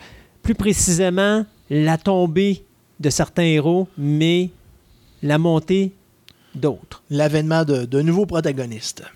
Bonjour Gaëtan, Salut Christophe. ça va bien? Très bien. Bon, merveilleux. Alors, en forme? Prêt à nous dévoiler plein de secrets incroyables sur le monde des éditions Je héritage? crois pas que ce soit des secrets, mais il faut que quelqu'un fasse la job et je suis là pour ça. Allons-y. Alors, euh, en 79, euh, alors que certains, certains titres, on, on va le nommer, Dracula arrivait au bout de- du matériel original Marvel, eh bien, le numéro 69-70 a été le dernier dans lequel Dracula terminait sa course et mourait finalement. Du moins. Pour quelques moments. Ben, pour Parce que je pense que Marvel l'ont ramené dans les magazines en anglais. C'est mais exactement ce qui s'est produit. C'est que le titre, le titre Marvel original euh, a cessé de publier. Et malgré qu'à ce moment-là, il existait déjà un magazine qui parlait de, qui faisait du Dracula. Mais là, on est arrivé avec le Tome of Dracula Magazine qui a pris le relais avec des histoires beaucoup plus violentes, Mhm. beaucoup plus sanglantes et avec, euh, comment pourrais-je dire, beaucoup plus de dessous féminins. Mais ça, Héritage l'a pas couvert. Non, non, non. Euh, ça. euh, je te dirais que le- dans les choses, euh, dans les choses que Marvel voulait, voulait pas que, publier eux-mêmes, il y a une seule et unique chose que Héritage a publiée. puis c'est dans les récits de fin d'histoire que d'ailleurs il faudra peut-être essayer de couvrir à un moment donné. C'est qu'il y a une histoire du fils de Satan Mhm. qui avait été publié. Je me rappelle pas c'est quelle, quelle série qui publiait ça. Mais euh, il y a une page qui n'avait pas passé le code, euh, le, le- le. Comic Code Authority. Et nous autres, on l'a eu intégral. OK. La, la- la page en question avait été reprise par George, euh, John Romita, qui avait refait une, une magnifique page, mais nous autres, on n'a pas eu cette page-là, on a eu la page originale. Mais je te dirais qu'au niveau des. Comment je pourrais dire Des croyances de certaines personnes euh, chrétiennes, en voyant cette page-là, auraient fait. Pas sûr. ben, tu sais, déjà en partant, ton personnage s'appelle le fils de Satan. là. Ouais. Non, c'est sûr. C'est sûr. C'est- C'est pas fait pour ta grand-mère, je pense pas. Ça, c'est certain. Donc, euh, là, on voit la fin. On commence à voir la fin de plusieurs séries. Est-ce que c'est le début de la déchéance d'héritage ou c'est juste une transition? Pas, pas encore. Là, on parle vraiment de, de titres qui, ben, à part Dracula, qui est, comme je te disais, qui est, arrive à la qui- fin de qui est son- à, à la fin, à la fin du matériel original. Euh, les cas de Karate Kid et de Ride Kid. Ben, Ride Kid aussi, la, la série américaine avait été, avait été cancellée. Mais Ride Kid, ça faisait. Si je me rappelle bien, je pense que ça devait faire au moins six ans que tout ce qui, peut, qui était publié chez Ride Kid, c'était tout de la, de la- de la réimpression. Donc, il n'y avait plus de matériel original. OK. Fait que ça servait plus à rien de, de- de faire, de faire avancer ce titre-là. Ils l'ont cancellé chez Marvel, donc Héritage a fait de même. Euh, puis, il faudrait que je, que je fasse une comptabilisation du nombre d'histoires qui ont été réimprimées euh, en- dans la période, justement, où c'était uniquement de la réimpression et qui avaient été euh, publiées dans des, dans des récits au début de la série. là. Mais est-ce que tu es en train de me dire qu'à la fin de Rawhide Kid, il réimprimait les premiers numéros de Rawhide qui avaient déjà traduit en français? Il y en avait. Mon Il y, avait Dieu des Seigneur. récits, il y avait des récits qui, ont, euh, qui sont recoupés. Mais ça, encore une fois, si le titre se vend, Non, c'est sûr. tu continues à publier, mais sauf que la- tu reçois un récit, puis c'est marqué Ah, déjà publié dans le tel numéro de Ride Kid. Tu fais Ah, OK. Mais sauf que si les gens avaient manqué les premiers numéros, ben, ça leur permettait d'aller Oui, compléter oui, ce qui leur manquait. OK, vu comme ça. Sauf que tu peux pas, tu peux pas le savoir avant. Sanchi, rentres-tu là-dedans aussi? Shang-Chi s'est terminé plus tard. OK. Il s'est terminé en 83, mais euh, il y avait. euh, lui aussi, c'est encore une fois, c'était au bout de sa run. C'était un peu dommage, mais les. Je te dirais, les grandes, les grandes influences qui ont fait de Shang-Chi un succès euh, étaient, étaient disparues, puis les gens qui ont pris ça euh, étaient, plus, étaient plus inspirés. Mhm. Fait que, Puis là, ben, tu avais Frankenstein aussi qui avait été arrêté. Mais Frankenstein, ça faisait déjà un bout déjà de un petit bout de temps. Un autre dont on n'a pas parlé, je comprends même pas qu'on n'avait pas parlé de lui, euh, Adam Warlock. Oui. Mais Mais Warlock, ça a été ma déception parce que j'étais un fan de Warlock. Ben, si, on, si on fait juste une parenthèse Oui. Adam Warlock, parce que là, on parle dans les bandes dessinées, ça, c'était rendu dans les 35 sous, donc Mhm. euh, 75-76. Il faut savoir que d'abord et avant tout, les deux premiers récits d'Adam Warlock, ce sont pas euh, les- la série Adam Warlock, mais bien des récits tirés de Marvel Premiere, qui était un titre anthologique dans lequel il présentait des nouveaux personnages qui allaient peut-être devenir avoir ou avoir leur propre série. Euh, ça a été le cas de Warlock au début. Après ça, c'est tombé. Si je me rappelle bien, je pense que c'est Ant-Man qui a pris le relève, puis éventuellement, c'est Doctor Strange qui est tombé dessus. Mais dans le cas de Warlock, les deux, les deux premiers numéros sont les deux premiers numéros d'Adam Warlock, de, de Warlock en français. Ensuite, le numéro 3 de Warlock et le numéro 3 de la série Warlock américaine. Donc, qu'est-ce qui est advenu des deux premiers numéros de la série Warlock? C'est ça. Patate. Patate. On les a pas eus. Et c'était, c'était une histoire d'ailleurs qui, dans laquelle il combattait euh, l'homme bête, Mhm. le, le- le- le rival principal du, euh, de, de Warlock. Et ce personnage-là allait revenir dans le numéro 8 qui se trouvait à clore la première partie de l'arc d'Adam Warlock. Mm. Parce que le titre était pas populaire finalement. Ils ont, beau, ils ont eu beau essayer d'arriver avec des, euh, des trucs particuliers comme le, le Doctor Doom qui est un, euh, au Un lieu d'être un méchant, qui est un, qui est un savant. euh, Mais là, tu es sur la contre-terre, donc oui, c'est ça. Donc, tout- ce qu'on connaît est, est pas nécessairement inversé. Reed Richard est un bad guy, mais le Dr. ben, Doom est le good guy. Il s'appelle La Brute, d'ailleurs, qu'on a, on a revu par après dans Fantastic Four. Hum. Euh, puis c'est ça. Quand, quand l'histoire s'est terminée dans le numéro 8, ce que personne ne savait, c'est que cette histoire-là avait déjà été conclue dans trois numéros de Hulk qui, qui avaient été publiés, genre trois, numé- trois années avant, En français. en français. OK. Dans le numéro 35, 36, 37, c'était une histoire dans laquelle Hulk allait sur la contre-terre, combattait le- l'homme bête et finalement trouvait le moyen de l'annihiler. Et à la fin du récit, Warlock dit So long, il s'en va et euh, il commence son récit dans l'espace. La série, à partir de ce moment-là, Warlock a été mis de côté pendant plusieurs, en tout cas, un minimum plusieurs mois. Et éventuellement a fait un retour dans le. Quand la série euh, Strange Tale, le titre, euh, euh, anthologique dans lequel était le Doctor Strange et Nick Fury, a recommencé à être publié. Les quatre premiers numéros d'Adam Warlock ont été publiés là. Et ensuite, quand Adam Warlock, la série qui existait, avait, euh, a recommencé à être publiée au numéro 9, ben, on a commencé là chez Héritage. Ouais. Donc, les quatre premiers récits de Strange Tales n'ont jamais été publiés. Donc, cette histoire-là, t'arrivais, t'étais en plein milieu d'une histoire, tu comprenais rien parce que de toute façon, c'était Jim Starlin qui écrivait et dessinait. Et Starlin, encore une fois, je sais pas s'il fumait ses crayons, mais c'en était des bons. Donc, encore une fois, un récit incomplet parce que Warlock a été, euh, a été coupé court au numéro 12, alors que la série Marvel en a 15. Ouais. Fait que, Non, non, chose. euh, C'était un personnage que j'aimais. ouais. est interrompu, et ce qui est encore plus plate, c'est que toute cette histoire-là allait converger vers deux récits importants euh, qui sont, si je me rappelle bien, c'est un Vengeur, l'annuel numéro 7 et le Marvel 2-in-1 annuel 2, qui, est, qui, sont, qui se trouvent à être le, le nœud d'une histoire avec Thanos, dans lequel euh, voyons, Warlock a été tué, il est mort, et il trouve le moyen de revenir d'entre les morts pour euh, ni plus ni moins euh, transformer Thanos en pierre. Thanos ne pouvait plus rien faire, il était, il était euh, parce que de- on sait que Thanos c'est quelqu'un qui vit pour le chaos, mais il y a une chose pour laquelle il vit d'abord et avant tout, c'est la mort.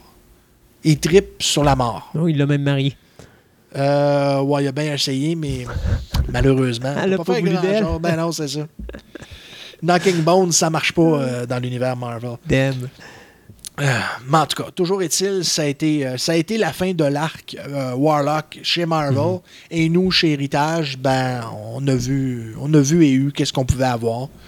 C'est malheureux, mais le- le- l'ensemble n'y était pas. Euh, c'est sûr qu'il y a toujours moyen Mais D'ailleurs, de, de toute façon, c'est drôle parce qu'on avait déjà vu. Si je me trompe pas, on avait déjà vu Warlock sous le nom de Him dans Thor. Il a été présenté sous le nom de M dans Fantastic Four 64-65. Mais je parle en français. En héritage, il me semble qu'on l'a Non, pas eu. jamais Avec... vu ces deux ces récits. On n'a pas eu Non. Thor qui s'est battu contre lui à un moment Non, donné? Thor, Thor contre him, c'est euh, c'est l'année d'après, je pense. Euh, puis c'est- ça n'a pas été publié ici. OK. Parce Ah que- non, les, euh, les Thor ici, quand ils ont commencé, c'était une vingtaine. euh, Parce que j'ai une mémoire, Presque moi. une vingtaine de numéros, mémo- euh, plus tard. Je, je visualise le comique où, justement, on le voit qu'à la fin, il rentre dans son cocon puis il se bat, mais je l'ai en français, moi, non, dans ma tête. pas ça, Non? pas ça Ok, désolé. C'est sûr et certain. Tu l'as peut-être regardé dans, dans un Essential, par exemple? T'as Non, mais non, non, si c'est tu quelque le vois en chose- noir et blanc, Non, non, je le vois quand j'étais plus petit. Quand j'étais plus, plus jeune, je- j'avais lu cette histoire-là, mais je lisais pas de comique en anglais, fait que... Bon, comme tu dis, je suis dangereux. Ou tu disais ça dans une chronique Euh, précédente. Ou, je suis en train de me demander si je ne l'ai pas déjà vu dans un étrange aventure ou quelque chose de genre là. Les magazines à Reddit, je sais pas si tu en as déjà eu entre les mains. Je peux pas Les bandes dessinées pour adultes, de petits formats, un peu, euh, Ben, un peu format J'ai sélection. déjà, à un moment donné, je me rappelle, on avait fait un voyage en Europe, puis en France, j'avais pogné une espèce de, de, de petit volume comme ça, de ma- euh, qui était fait en France, puis j'avais Frankenstein dedans, puis j'avais d'autres Là. OK. Peut-être que c'est dans ça que je l'ai vu, mais je me rappelle vraiment. Ça se pourrait parce que je te dirais que ce qu'il publiait était assez pêle-mêle. Sauf que le, le DC et le Marvel étaient séparés dans les titres, mais ils publiaient les deux aussi. Ouais. Tu peux avoir Spectral, tu avais une histoire de Swamp Thing, de Patchwork Man. Ouais, Puis de l'autre côté, tu avais. Étrange Aventure, tu avais des histoires de Hulk, des Défenseurs puis de Ghost Rider. Mhm. Mais les univers étaient séparés. C'était au moins ça. OK. Que finalement, c'était euh, c'était les, mé- les mésaventures euh, De Warlock. de Warlock, dans une parenthèse. Donc, fermons la parenthèse. Et revenons aux moutons des années 70, où justement, dans la période euh, des formats doubles, au moment justement où la tarification passe de 60 à 75 sous pour les, les formats doubles en question, sur les publicités qu'on voyait dans les, sur l'arrière des, des bandes dessinées, on s'est mis à voir des publicités pour des romans de l'homme de 6 millions.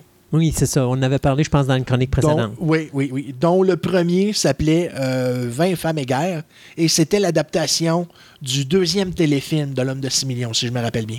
OK. Parce que je me rappelle pas, je me rappelle pas si j'ai vu les trois. J'ai j'ai vu la série L'homme de 6 millions au complet très récemment parce que à l'âge que j'avais quand c'était diffusé ici, ça s'appelait T'es trop jeune, t'écoutes pas ça.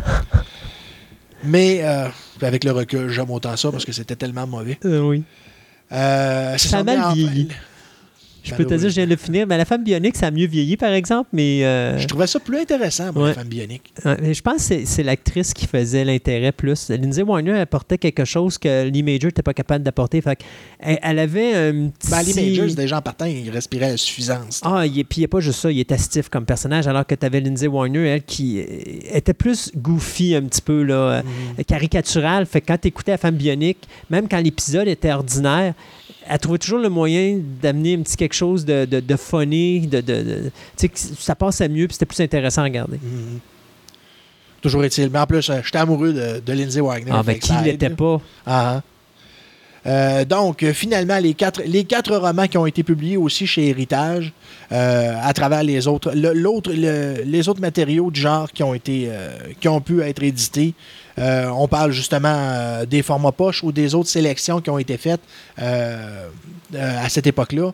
Il avait commencé à éditer du matériel européen. D'ailleurs, le- les sélections que j'ai trouvées les plus particulières avaient comme premiers albums le Gaston Lagaffe OK. un, un album sélection de Gaston Lagaffe et le deuxième c'était Poussy, le chat. Ça, je me rappelle pas de ça du tout. Il faudra que je, faudra que je les montre, je les ai ici. Mhm.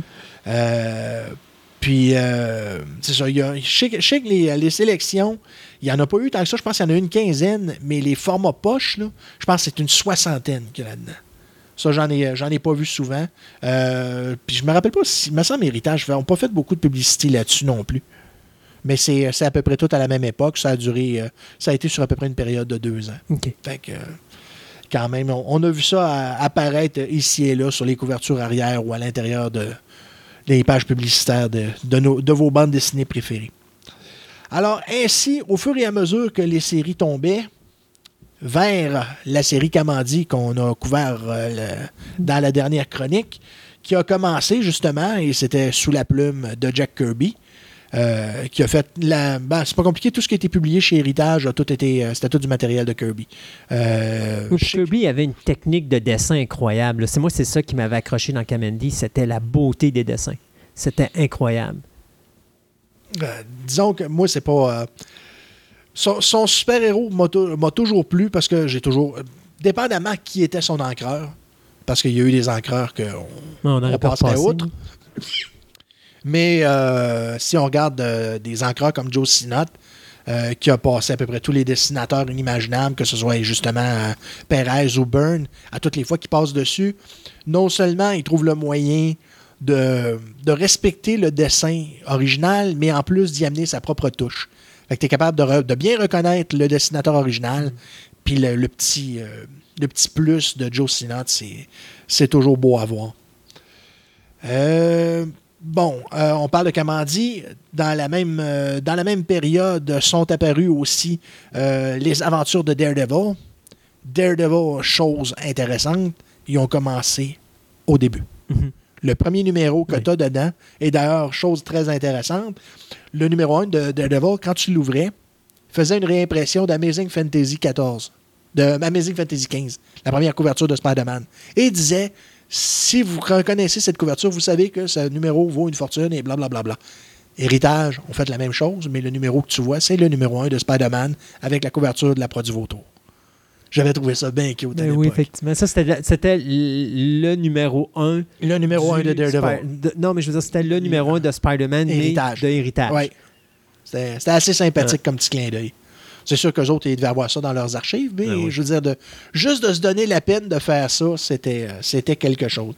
D'ailleurs, si je me rappelle bien, c'est à la même période que le numéro 1, ben, le, le Amazing Fantasy 15 a été publié en français chez Héritage. Dans le numéro 89-90, le, le récit du milieu, c'est Amazing Fantasy numéro 15. Les origines de Spider-Man. Oui. Puis il est facile à reconnaître, ce numéro-là. Euh, tu vois euh, Captain America qui est en train de se battre contre Electro. Oui, je me rappelle de ça. Je l'avais chez Ou c'est Spider-Man qui se bat contre C'est Electro. Spider-Man qui se bat contre Electro. Mais il semble que tout Captain cas, je- America est pas loin. la- la- regarde, je suis pas sûr parce que l'image que j'ai en tête, c'est Spider-Man qui se bat contre Captain America et l'ombre d'Electro, mais là, c'est- Mais, regarde, mais c'est ça. J'y vais de mémoire. Mais c'est ça. C'est, c'est, c'est arrêté, c'est Electro est en arrière. Mais OK, OK. Mais enfin. ça, finit comme, c'était- euh, ça finit comme un Marvel Team Up OK. contre Electro Bon, de toute façon. À tous les fois que des, des super-héros s'amusent à se cogner dessus, ça finit toujours en, en Team Up. en, en team-up. À part dans Civil War. Ça va venir, ça va venir. Laisse-leur le temps, là. Ils sont bien trop, sont ben trop occupés maintenant à tout foutre en l'air. Donc, maintenant euh, que j'ai fait un survol au niveau de ça, un autre phénomène qui est important à la même époque, c'est que les titres principaux qui ont commencé euh, au début d'Héritage atteignent tous le sommet du numéro 100. Hmm. Et pour, euh, et pour faire quelque chose de spécial, Héritage a mis dedans des posters qui se trouvaient être des, euh, des affiches qui avaient déjà été distribuées dans les premiers temps d'Héritage. C'était des, euh, des illustrations que Marvel vendait par la poste et que Héritage avait récupéré et avait distribué aux gens qui s'abonnaient dans les premiers temps de- d'Héritage. Et ils ont pris ces affiches-là, ils les ont mises comme posters en, en milieu de, en milieu de où est la, la tranche. Là. Et c'est très difficile de trouver des comics avec les posters encore à l'intérieur. Ben, il était tellement beau. Moi, Ouais. moi ces posters-là, c'est vrai que moi, j'étais j'étais encore plus sauvage parce que moi, je- non seulement je les enlevais, mais en plus, je les mettais sous une plaque de verre et je mettais une feuille dessus pour pouvoir les reproduire. Fait que ça laissait une belle trace indélébile. Mais d'un autre côté, ces bandes dessinées-là, je les ai encore, puis j'ai encore les posters. Fait Bon. que je nuis pas à personne. Euh, donc, tu as eu euh, Hulk, Fantastic Four, Spider-Man qui ont atteint ce- cette limite-là. Euh, par la suite, il y a eu les Vengeurs qui l'ont atteint et le Maître du Kung Fu, mais eux, les, les, les posters avaient été faits par un dessinateur local, c'était Robert Schoolcraft qui faisait, qui a fait, euh, justement, on parlait de Capitaine Cosmos, c'est lui qui a dessiné le Capitaine Cosmos, et c'était justement euh, quelqu'un qui, ben, c'était pas mal l'homme à tout faire dans- à cette époque-là. Je veux dire, il faisait du, de- il faisait du dessin, il faisait le, le cours de la BD facile que, dont, que je t'ai déjà mentionné, qui était fait en 20 leçons, Mhm. qui a été, euh, qui a été fait, je pense, sur une période de quasiment trois ans. Dans ce que chacun des récits, dès que tu arriverais à la page centrale, tout ce que tu avais, c'était le, cours, le cours de dessin. Puis c'était des, euh, c'était des techniques, c'était des techniques de base que, que ben, c'était pas du, no- c'était, c'était pas du non-sens. Mhm. Tu voulais dessiner, tu avais besoin de ces techniques-là. Comment utiliser les, les différentes euh, formes géométriques pour apprendre à faire des visages, pour faire un corps, faire des, des mains. Ben, tout ça se retrouvait dedans. Fait que c'était, c'était quelque chose qui était excessivement intéressant. Euh, surtout pour les. La plupart, à- à nous autres, on était tous rendus des adolescents, ouais, à peu près, à cette époque-là. Fait qu'on voulait tous à peu près euh, devenir Commencer, des ouais. superstars du dessin. là. Exact. Malheureusement, ça n'a pas mené à grand-chose, mais enfin, on aurait essayé. Pour certains. Pour Ouais, d'autres, peut-être pas. certains. Pas- ben, c'est sûr que si tu regardes dans les, euh, dans les compagnies comme chez DC, chez Marvel, ben souvent tu vois un nom québécois puis t'es pas trop surpris. Non, effectivement. Mais euh, euh, c'est ça. Dans 81, Marvel innove encore une fois et nous amène le premier format triple Mhm. avec l'avènement des X-Men. Mhm. Et là, pas n'importe lequel. Pas les X-Men originaux qui ont été cancellés au bout La de six Second Genesis. Ouais, Second Genesis avec l'avènement de Wolverine que nous on avait connu dans Hulk 3940 et dans l'édition euh, l'édition du collectionneur qui faisait une apparition pas juste remarquée, c'est que cette fois-ci, on avait un développement du personnage qui nous révélait non seulement que fallait pas le faire suer, euh, mais qu'il y avait aussi un, côté doux, ben, un côté tendre, on va dire ça de même. Euh, déjà en partant parce qu'il tripait euh, comme c'est pas possible sur Jean Grey. Mais je pense qu'à cette époque-là, à peu près n'importe qui euh, qui a une once de testostérone savait que c'était elle. À part ça avec Lops. Euh, mais c'est ça. Tu avais, l'avènement de la nouvelle équipe des X-Men parce que l'équipe des X-Men originaux était disparue. Donc, il Professeur X, il avait- Ah non, c'est vrai, il avait été enlevé. il avait été enlevé. Oui, c'est vrai. Ben, tout- ça fait toute partie du premier récit, là, Mhm. qui, qui se trouve être la, la reproduction du Giant Size X-Men numéro 1. Exact. euh, qui avait été séparé en deux numéros d'ailleurs, euh, mais qui nous amène Wolverine, qui était déjà connu, et Sunfire, qui était un des derniers mutants à avoir été présenté dans les- la série X-Men originale, Mhm. mais nous arrivait avec Nightcrawler, le, le téléporteur. Ororo, Storm, Mhm. qui contrôle les éléments, Colossus, qui est capable de se transformer en colosse de, de métal de, de ses pieds, euh, Thunderbird, le- le, Qui n'est pas là longtemps. L'Autochtone, ouais, ben, qui ont- il a voulu faire son brave et il l'a pas fait longtemps. Il y avait Benchy. Banshee. Comment j'ai pu oublier Banshee? Ben, tu l'as fait. Oh, dude! Well.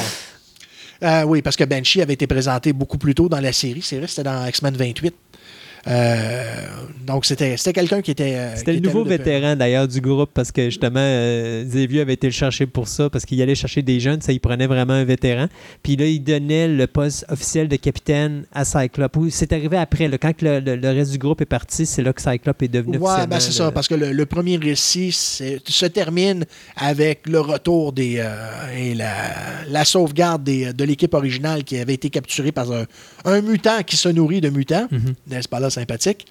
Euh, puis euh, après avoir sauvé toute l'équipe, ben maintenant qu'est-ce qu'on fait de 13 mutants? Puis dans le numéro 94 qui suit, le, retour, parce que faut savoir que la série X-Men originale de Marvel, les numéros 67 à 93 étaient des rééditions euh, qui étaient pigées à travers les, les 66 premiers numéros de la série. Je pense qu'on a oublié. Beast? Euh, Étais-tu là dans le début? Beast est revenu beaucoup plus tard, mais il avait été enlevé avec, euh, avec les, les originaux, OK. si je me rappelle bien. Euh, je dis ça, c'est tout raison, je suis même pas sûr qu'il était dedans. Ça fait longtemps que je ne l'ai pas lu.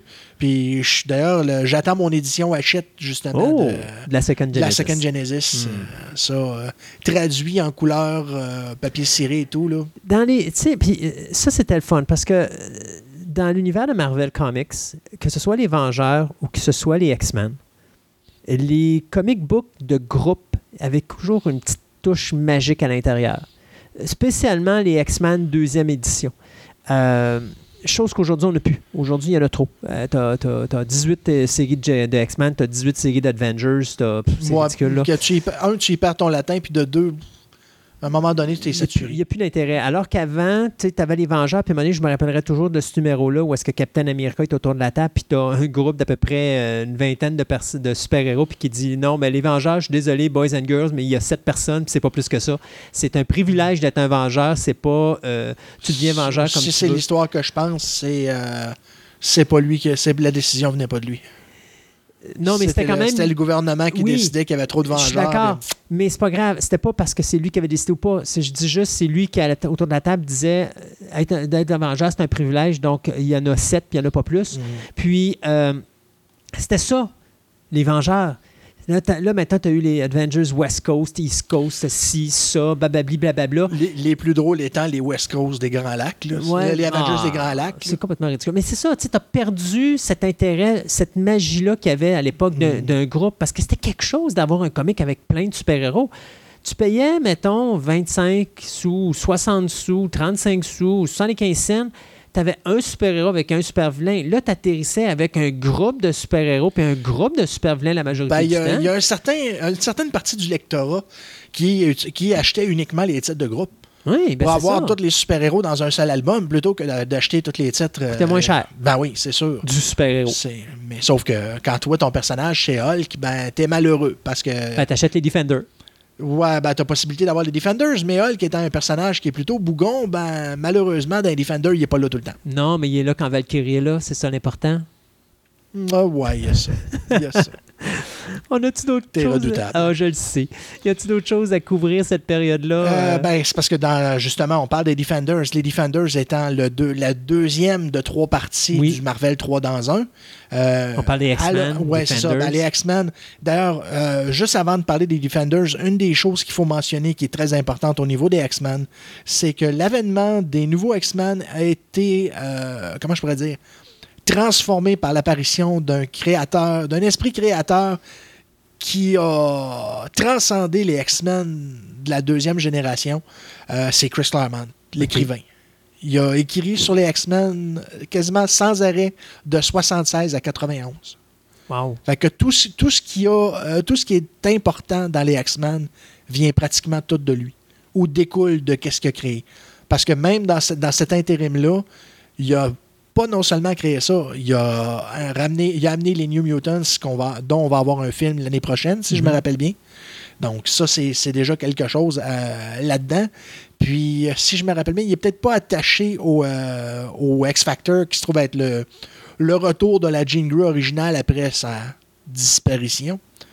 Euh, mais je veux dire, c'est- c'est beaucoup, quasiment tout ce qui est mutant à partir du troisième numéro de- du retour des X-Men, c'est quasiment tout son bébé à lui.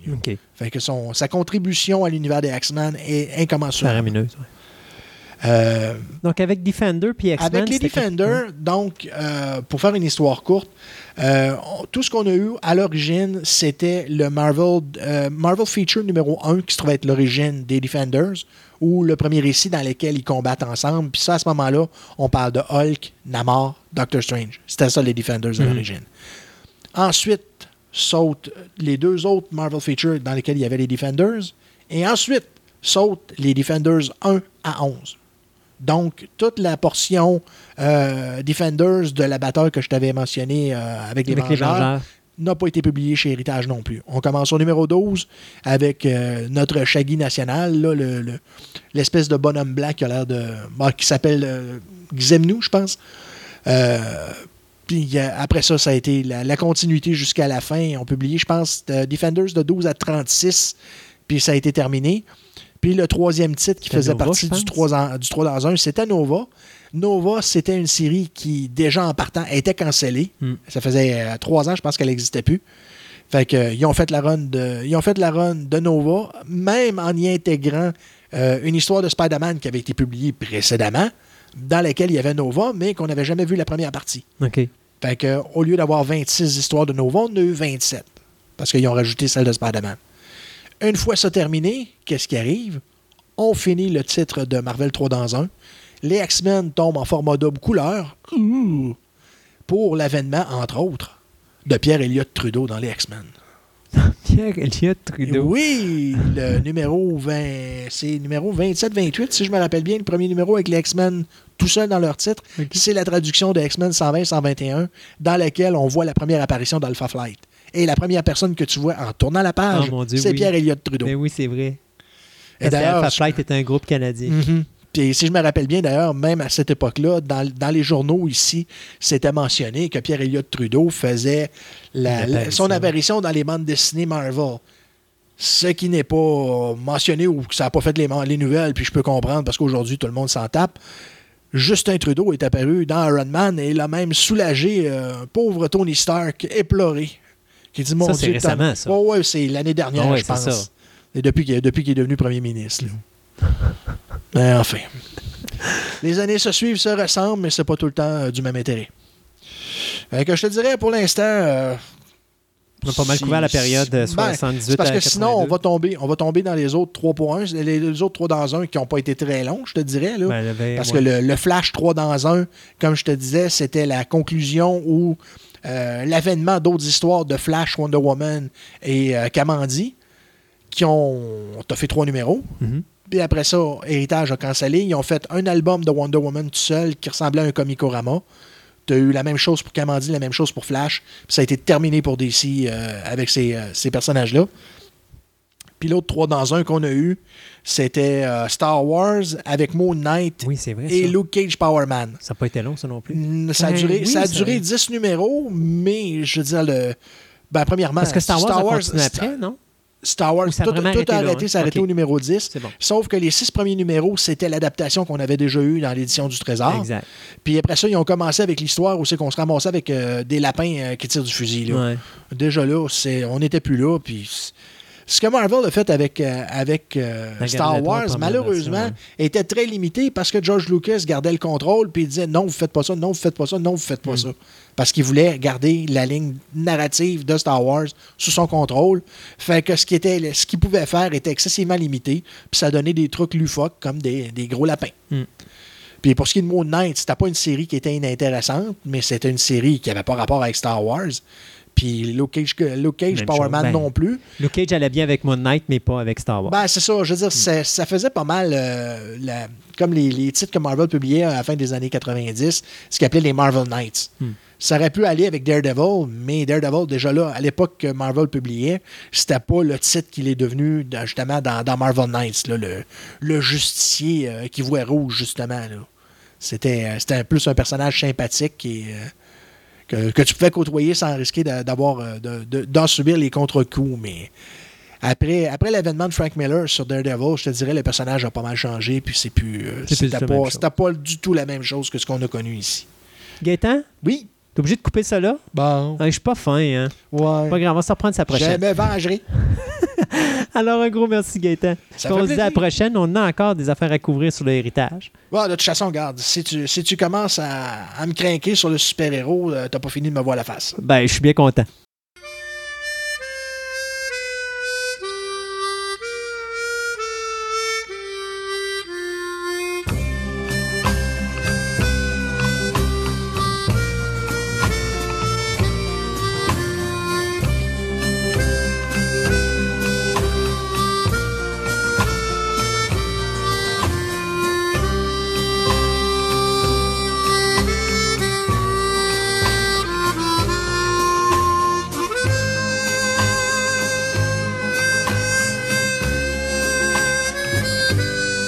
Ces quelques trois minutes qui restent de ciné nostalgie, on va parler de slap. Ben, on va parler de hockey parce que. Ben là, si on parle de Slapshot, j'ai le droit de sacrer.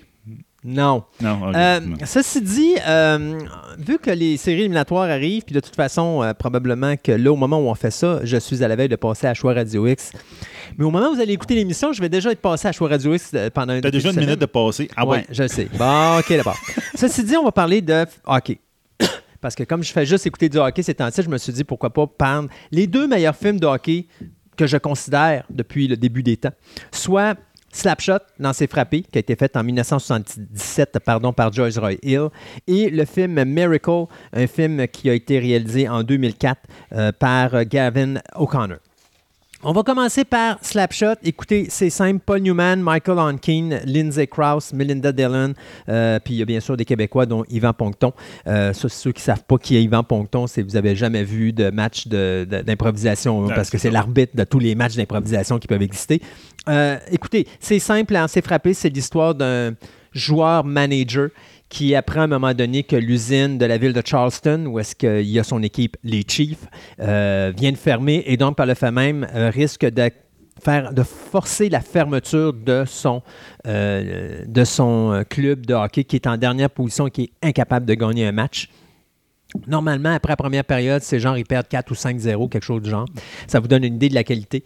Euh, et à un moment donné, ben, Paul Newman décide de faire de quoi? Et il décide d'essayer d'aller provoquer l'adversaire pour essayer d'aller chercher des victoires, ce qui marche. Et au même moment où ça, ça arrive, arrivent trois clowns, euh, les frères Hanson, qui au début arrivent avec leurs jouets et qui jouent dans leur chambre avec leur voiture, leur piste de course et tout. Et euh, à un moment donné, ben, euh, Paul Newman, n'ayant pas le choix, décide, ben écoute, on va les mettre. Alors les boys, euh, c'est à vous d'essayer d'aller jouer puis de nous montrer ce que vous avez dans le corps. Et écoutez, on peut juste, je pourrais juste vous dire que les frères Hanson, c'est des missiles à tête chercheuse qui tirent sur tout ce qui est sur patin avec un gilet autre de la couleur que le leur C'est ça. et euh, qui se rapproche d'un objet qui euh, va à vive allure sur la patinoire, c'est-à-dire la rondelle. Euh, ça va accrocher les arbitres, les gardiens, euh, ça va, avec le- la palette de bâtons, assommer tous les joueurs de l'équipe adverse qui, eux, sont tous en train de regarder le match, mais la tête sortie du banc. Euh, écoute, il n'y a, y a rien qu'ils font pas, les frères Hanson, dans ce film-là. Slapshot est un vrai film de hockey. Ça parle hockey, ça sac hockey, ça respire hockey, ça sent le hockey, ça joue du hockey. C'est du vrai hockey. Et la majorité des joueurs qui sont là-dedans sont des véritables joueurs de hockey. Euh, à part euh, Onkin et Paul Newman, les autres joueurs sont des joueurs qui euh, ont joué pour l'équipe des Jets. Euh, je me rappelle plus, c'était Jackson, Jacksonville, je crois, l'équipe. Attendez un instant, je veux juste pas me tromper. C'est les Johnston, pardon, Jets, qui vont devenir les Chiefs de, Johnston parce qu'à un moment donné, les Jets vont être fermés dans la vraie vie. Et ce qui est encore plus drôle, c'est que savais-tu que, un, il y a deux anecdotes le fun là-dedans. Un, savais-tu que Al Pacino devait prendre le rôle de Paul Newman? Non, ça, je savais pas. Pacino, Pas sûr, je suis pas sûr que ça aurait pogné. Ça là. aurait vraiment pas pogné. D'ailleurs, Pacino considère qu'une de ses pires décisions dans sa vie, c'est de ne pas avoir pris ce rôle-là. Et le deuxième, c'est que le scénario est écrit par une fille. Nancy Dowd, qui est la sœur euh, d'un joueur de hockey. C'est ça. Elle a regardé de loin tout le vestiaire puis les, les- les estrades. Et elle se servait des expériences de son frère dans la Ligue junior euh, américaine. Et donc, euh, à un moment donné, c'est le réalisateur George Roy Hill, après avoir vu son scénario qui était supposé être un documentaire, il a décidé de dire, écoute, il faudrait vraiment qu'on fasse une comédie avec ça. Et euh, son frère, c'était Ned Down. Et donc, elle a accepté et ça nous a donné euh, euh, Puis la meilleure chose qui est arrivée avec ce film-là, c'est qu'en français, il a été traduit En en, québécois. québécois, puis en gros québécois et sale. et ah oui, et puis c'est épouvantable. et euh, et c'est la plus belle traduction québécoise que j'ai vue de ma vie. Euh, dernière anecdote aussi, de vous dire que les frères Hanson ne sont pas vraiment des frères. Il y a un Hanson dans la clique qui. Euh, attendez un instant, c'est euh, David Hanson. Les autres, c'est des frères Carlson, pardon. Donc, il y a Jeff et Steve Carlson euh, qui sont là. Euh, Jack devait jouer à l'origine, mais Jack Carlson ne pouvait pas être là parce qu'il a été transféré à l'équipe d'Edmonton euh, pour les Oilers. Et donc, à ce moment-là, c'est là qu'est arrivé David Hanson. Et c'est drôle parce que c'est le nom des Hanson qu'on a gardé pour David et non pas le nom des Charleston. Mais remarque Carlson, pour les Charles- les, l'équipe de Charleston, face à Hanson, je pense que c'était une bonne idée de garder Hanson. oui. Donc, euh, Slapshot, de toute façon, je pense pas qu'il y a beaucoup de monde qui n'ont pas vu Slapshot. Et s'il y en a parmi vous qui ne l'ont pas vu, c'est à voir absolument. Le deuxième film s'appelle Miracles, un film de Gavin O'Connor qui met en vedette Kurt Russell, euh, Patricia Clarkson et euh, Kenneth Welsh. Euh, c'est l'histoire vue par les yeux de l'entraîneur euh, Herb Brook, qui était bien sûr interprété par Kurt Russell dans ce film-là, de la victoire de l'équipe olympique contre l'équipe indestructible de la Russie. Les Russes qui avaient gagné 42 matchs en ligne, qui étaient imbattables. Ils venaient de clencher la Ligue nationale 7 à 1, je crois. Euh, même pas, c'était 6-0, pardon. Et euh, trois jours avant le début des, de, de- de la Coupe du Monde euh, de hockey, parce que c'était aux Olympiques de Lake Placid, ils avaient ramassé l'équipe junior américaine que dirigeait justement Herb Brooks 10 à 3. Alors euh, là-dedans, on s'en allait là-dedans avec cette défaite-là, mais Herb Brooks avait une façon de jouer. Euh, et tout le long du film, vous le voyez, il y a une façon intense d'aller chercher juste des joueurs qui répondent à ses exigences. Ses exigences, c'est pas d'avoir les meilleurs scoreurs ou les meilleurs joueurs de hockey, c'est d'avoir des gens qui vont être capables de faire une équipe, de jouer en team, pas un plus que l'autre, c'est des gens qui ne Alors, vivent qu'ensemble. C'est-à-dire que quand ils affrontent les Russes, tu as, mettons, 6 joueurs sur la patinoire, ben c'est 6 joueurs, c'est un joueur en réalité ça, qui se complète. ensemble. Exactement. Il disait c'est la seule façon qu'on peut battre les Russes. Et euh, donc, ils vont battre les Russes dans le. Je pourrais dire, c'est euh, l'avant-dernière, c'est la demi-finale finalement. Euh, ils les battent 4 à 3. Euh, et ils vont aller d'ailleurs cette année-là chercher la Coupe du Monde pour devenir euh, la médaille d'or au euh, jeu de Lake Placid. Ce qui est plaisant avec Miracle, c'est d'abord l'intensité. Euh, c'est reconnu pour être le meilleur film de, je pourrais dire, de re- recréer un événement historique. Je, regardais des segments d'images du match d'origine face aux segments du match qui était filmé et les, et les joueurs jouaient exactement les mêmes moves au même moment. C'est incroyable. Tu avais vraiment l'impression de revoir le match de 1980 mais sur pellicule. Et d'ailleurs, ce que O'Con- O'Connor a fait, c'est qu'il n'a pas engagé des acteurs puis leur a montré comment jouer au hockey. Il a engagé des joueurs de hockey puis leur a montré comment faire de l'acting. l'acting. Il dit ça va être plus facile de faire ça. Ben oui. Et je vous dirais, la première heure et quart de Miracle, euh, c'est de la mise en place, mais la dernière heure, c'est que du hockey. Et le match final contre les Russes, faites-moi confiance, vous êtes accrochés devant la télévision, c'est excellent. La mise en scène est incroyable. Euh, un des meilleurs films de hockey qui, euh, qui nous a été donné à voir. Plus standard aujourd'hui, Miracle va peut-être plus plaire aux gens, Oui. mais pour quelqu'un qui veut vraiment respirer le hockey des années 70 puis voir la vieille clique là, des Bobby Orr puis des ci puis des ça, vous écoutez Slapshot, deux générations totalement différentes, deux styles de hockey différents, totalement différents, mais les deux aussi bons l'un que l'autre. Des petites anecdotes, principalement euh, au niveau de Miracles, ben, une qui n'est pas nécessairement une bonne anecdote, c'est-à-dire que Herb Brooks est mort juste à la fin des prises de vue. Il mort dans un accident d'auto. Et donc, euh, quand on a sorti le film au cinéma, on lui a dédicacé ceci. On a dit. He didn't see it. He lived it. Donc, il n'a pas, il a pas vu le film, mais il l'a vécu.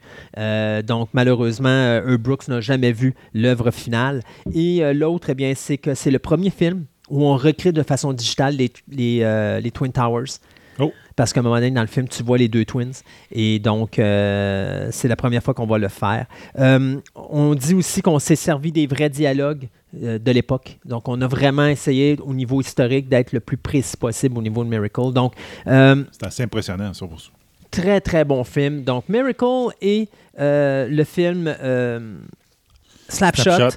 Donc, euh, deux bons films de hockey. Euh, si vos équipes sont éliminées, euh, ben, c'est le temps de ne de pas perdre votre temps à regarder le golf. Vous écoutez Slapshot et euh, Miracle, vous allez l'avoir pour un bon bout de temps. C'est Sébastien, tout. c'est tout. Et euh, je voudrais, avant de sortir, euh, profiter pour dire aux gens que maintenant, on est sur TuneIn Oui. aussi. Donc, ça, c'est important. Fait que si des fois, vous voulez nous voir là-dessus, ben ça, euh, c'est une possibilité maintenant. Oui. Une de plus. Et puis, nous, ben, on s'en va directement. On vient de passer notre 3000 euh, downloads. On s'en va directement vers le 4000. Alors, c'est parti. On se dit bonjour. Bye bye, à la prochaine. Et puis, euh, surtout, faites attention, la neige s'en va. Et puis, l'été s'en vient. Alors, euh, on des tient à vous autres. rumeurs, ça. Ouais, c'est des rumeurs. Alors, on tient à vous et puis on vous attend pour la prochaine édition de Fantastica.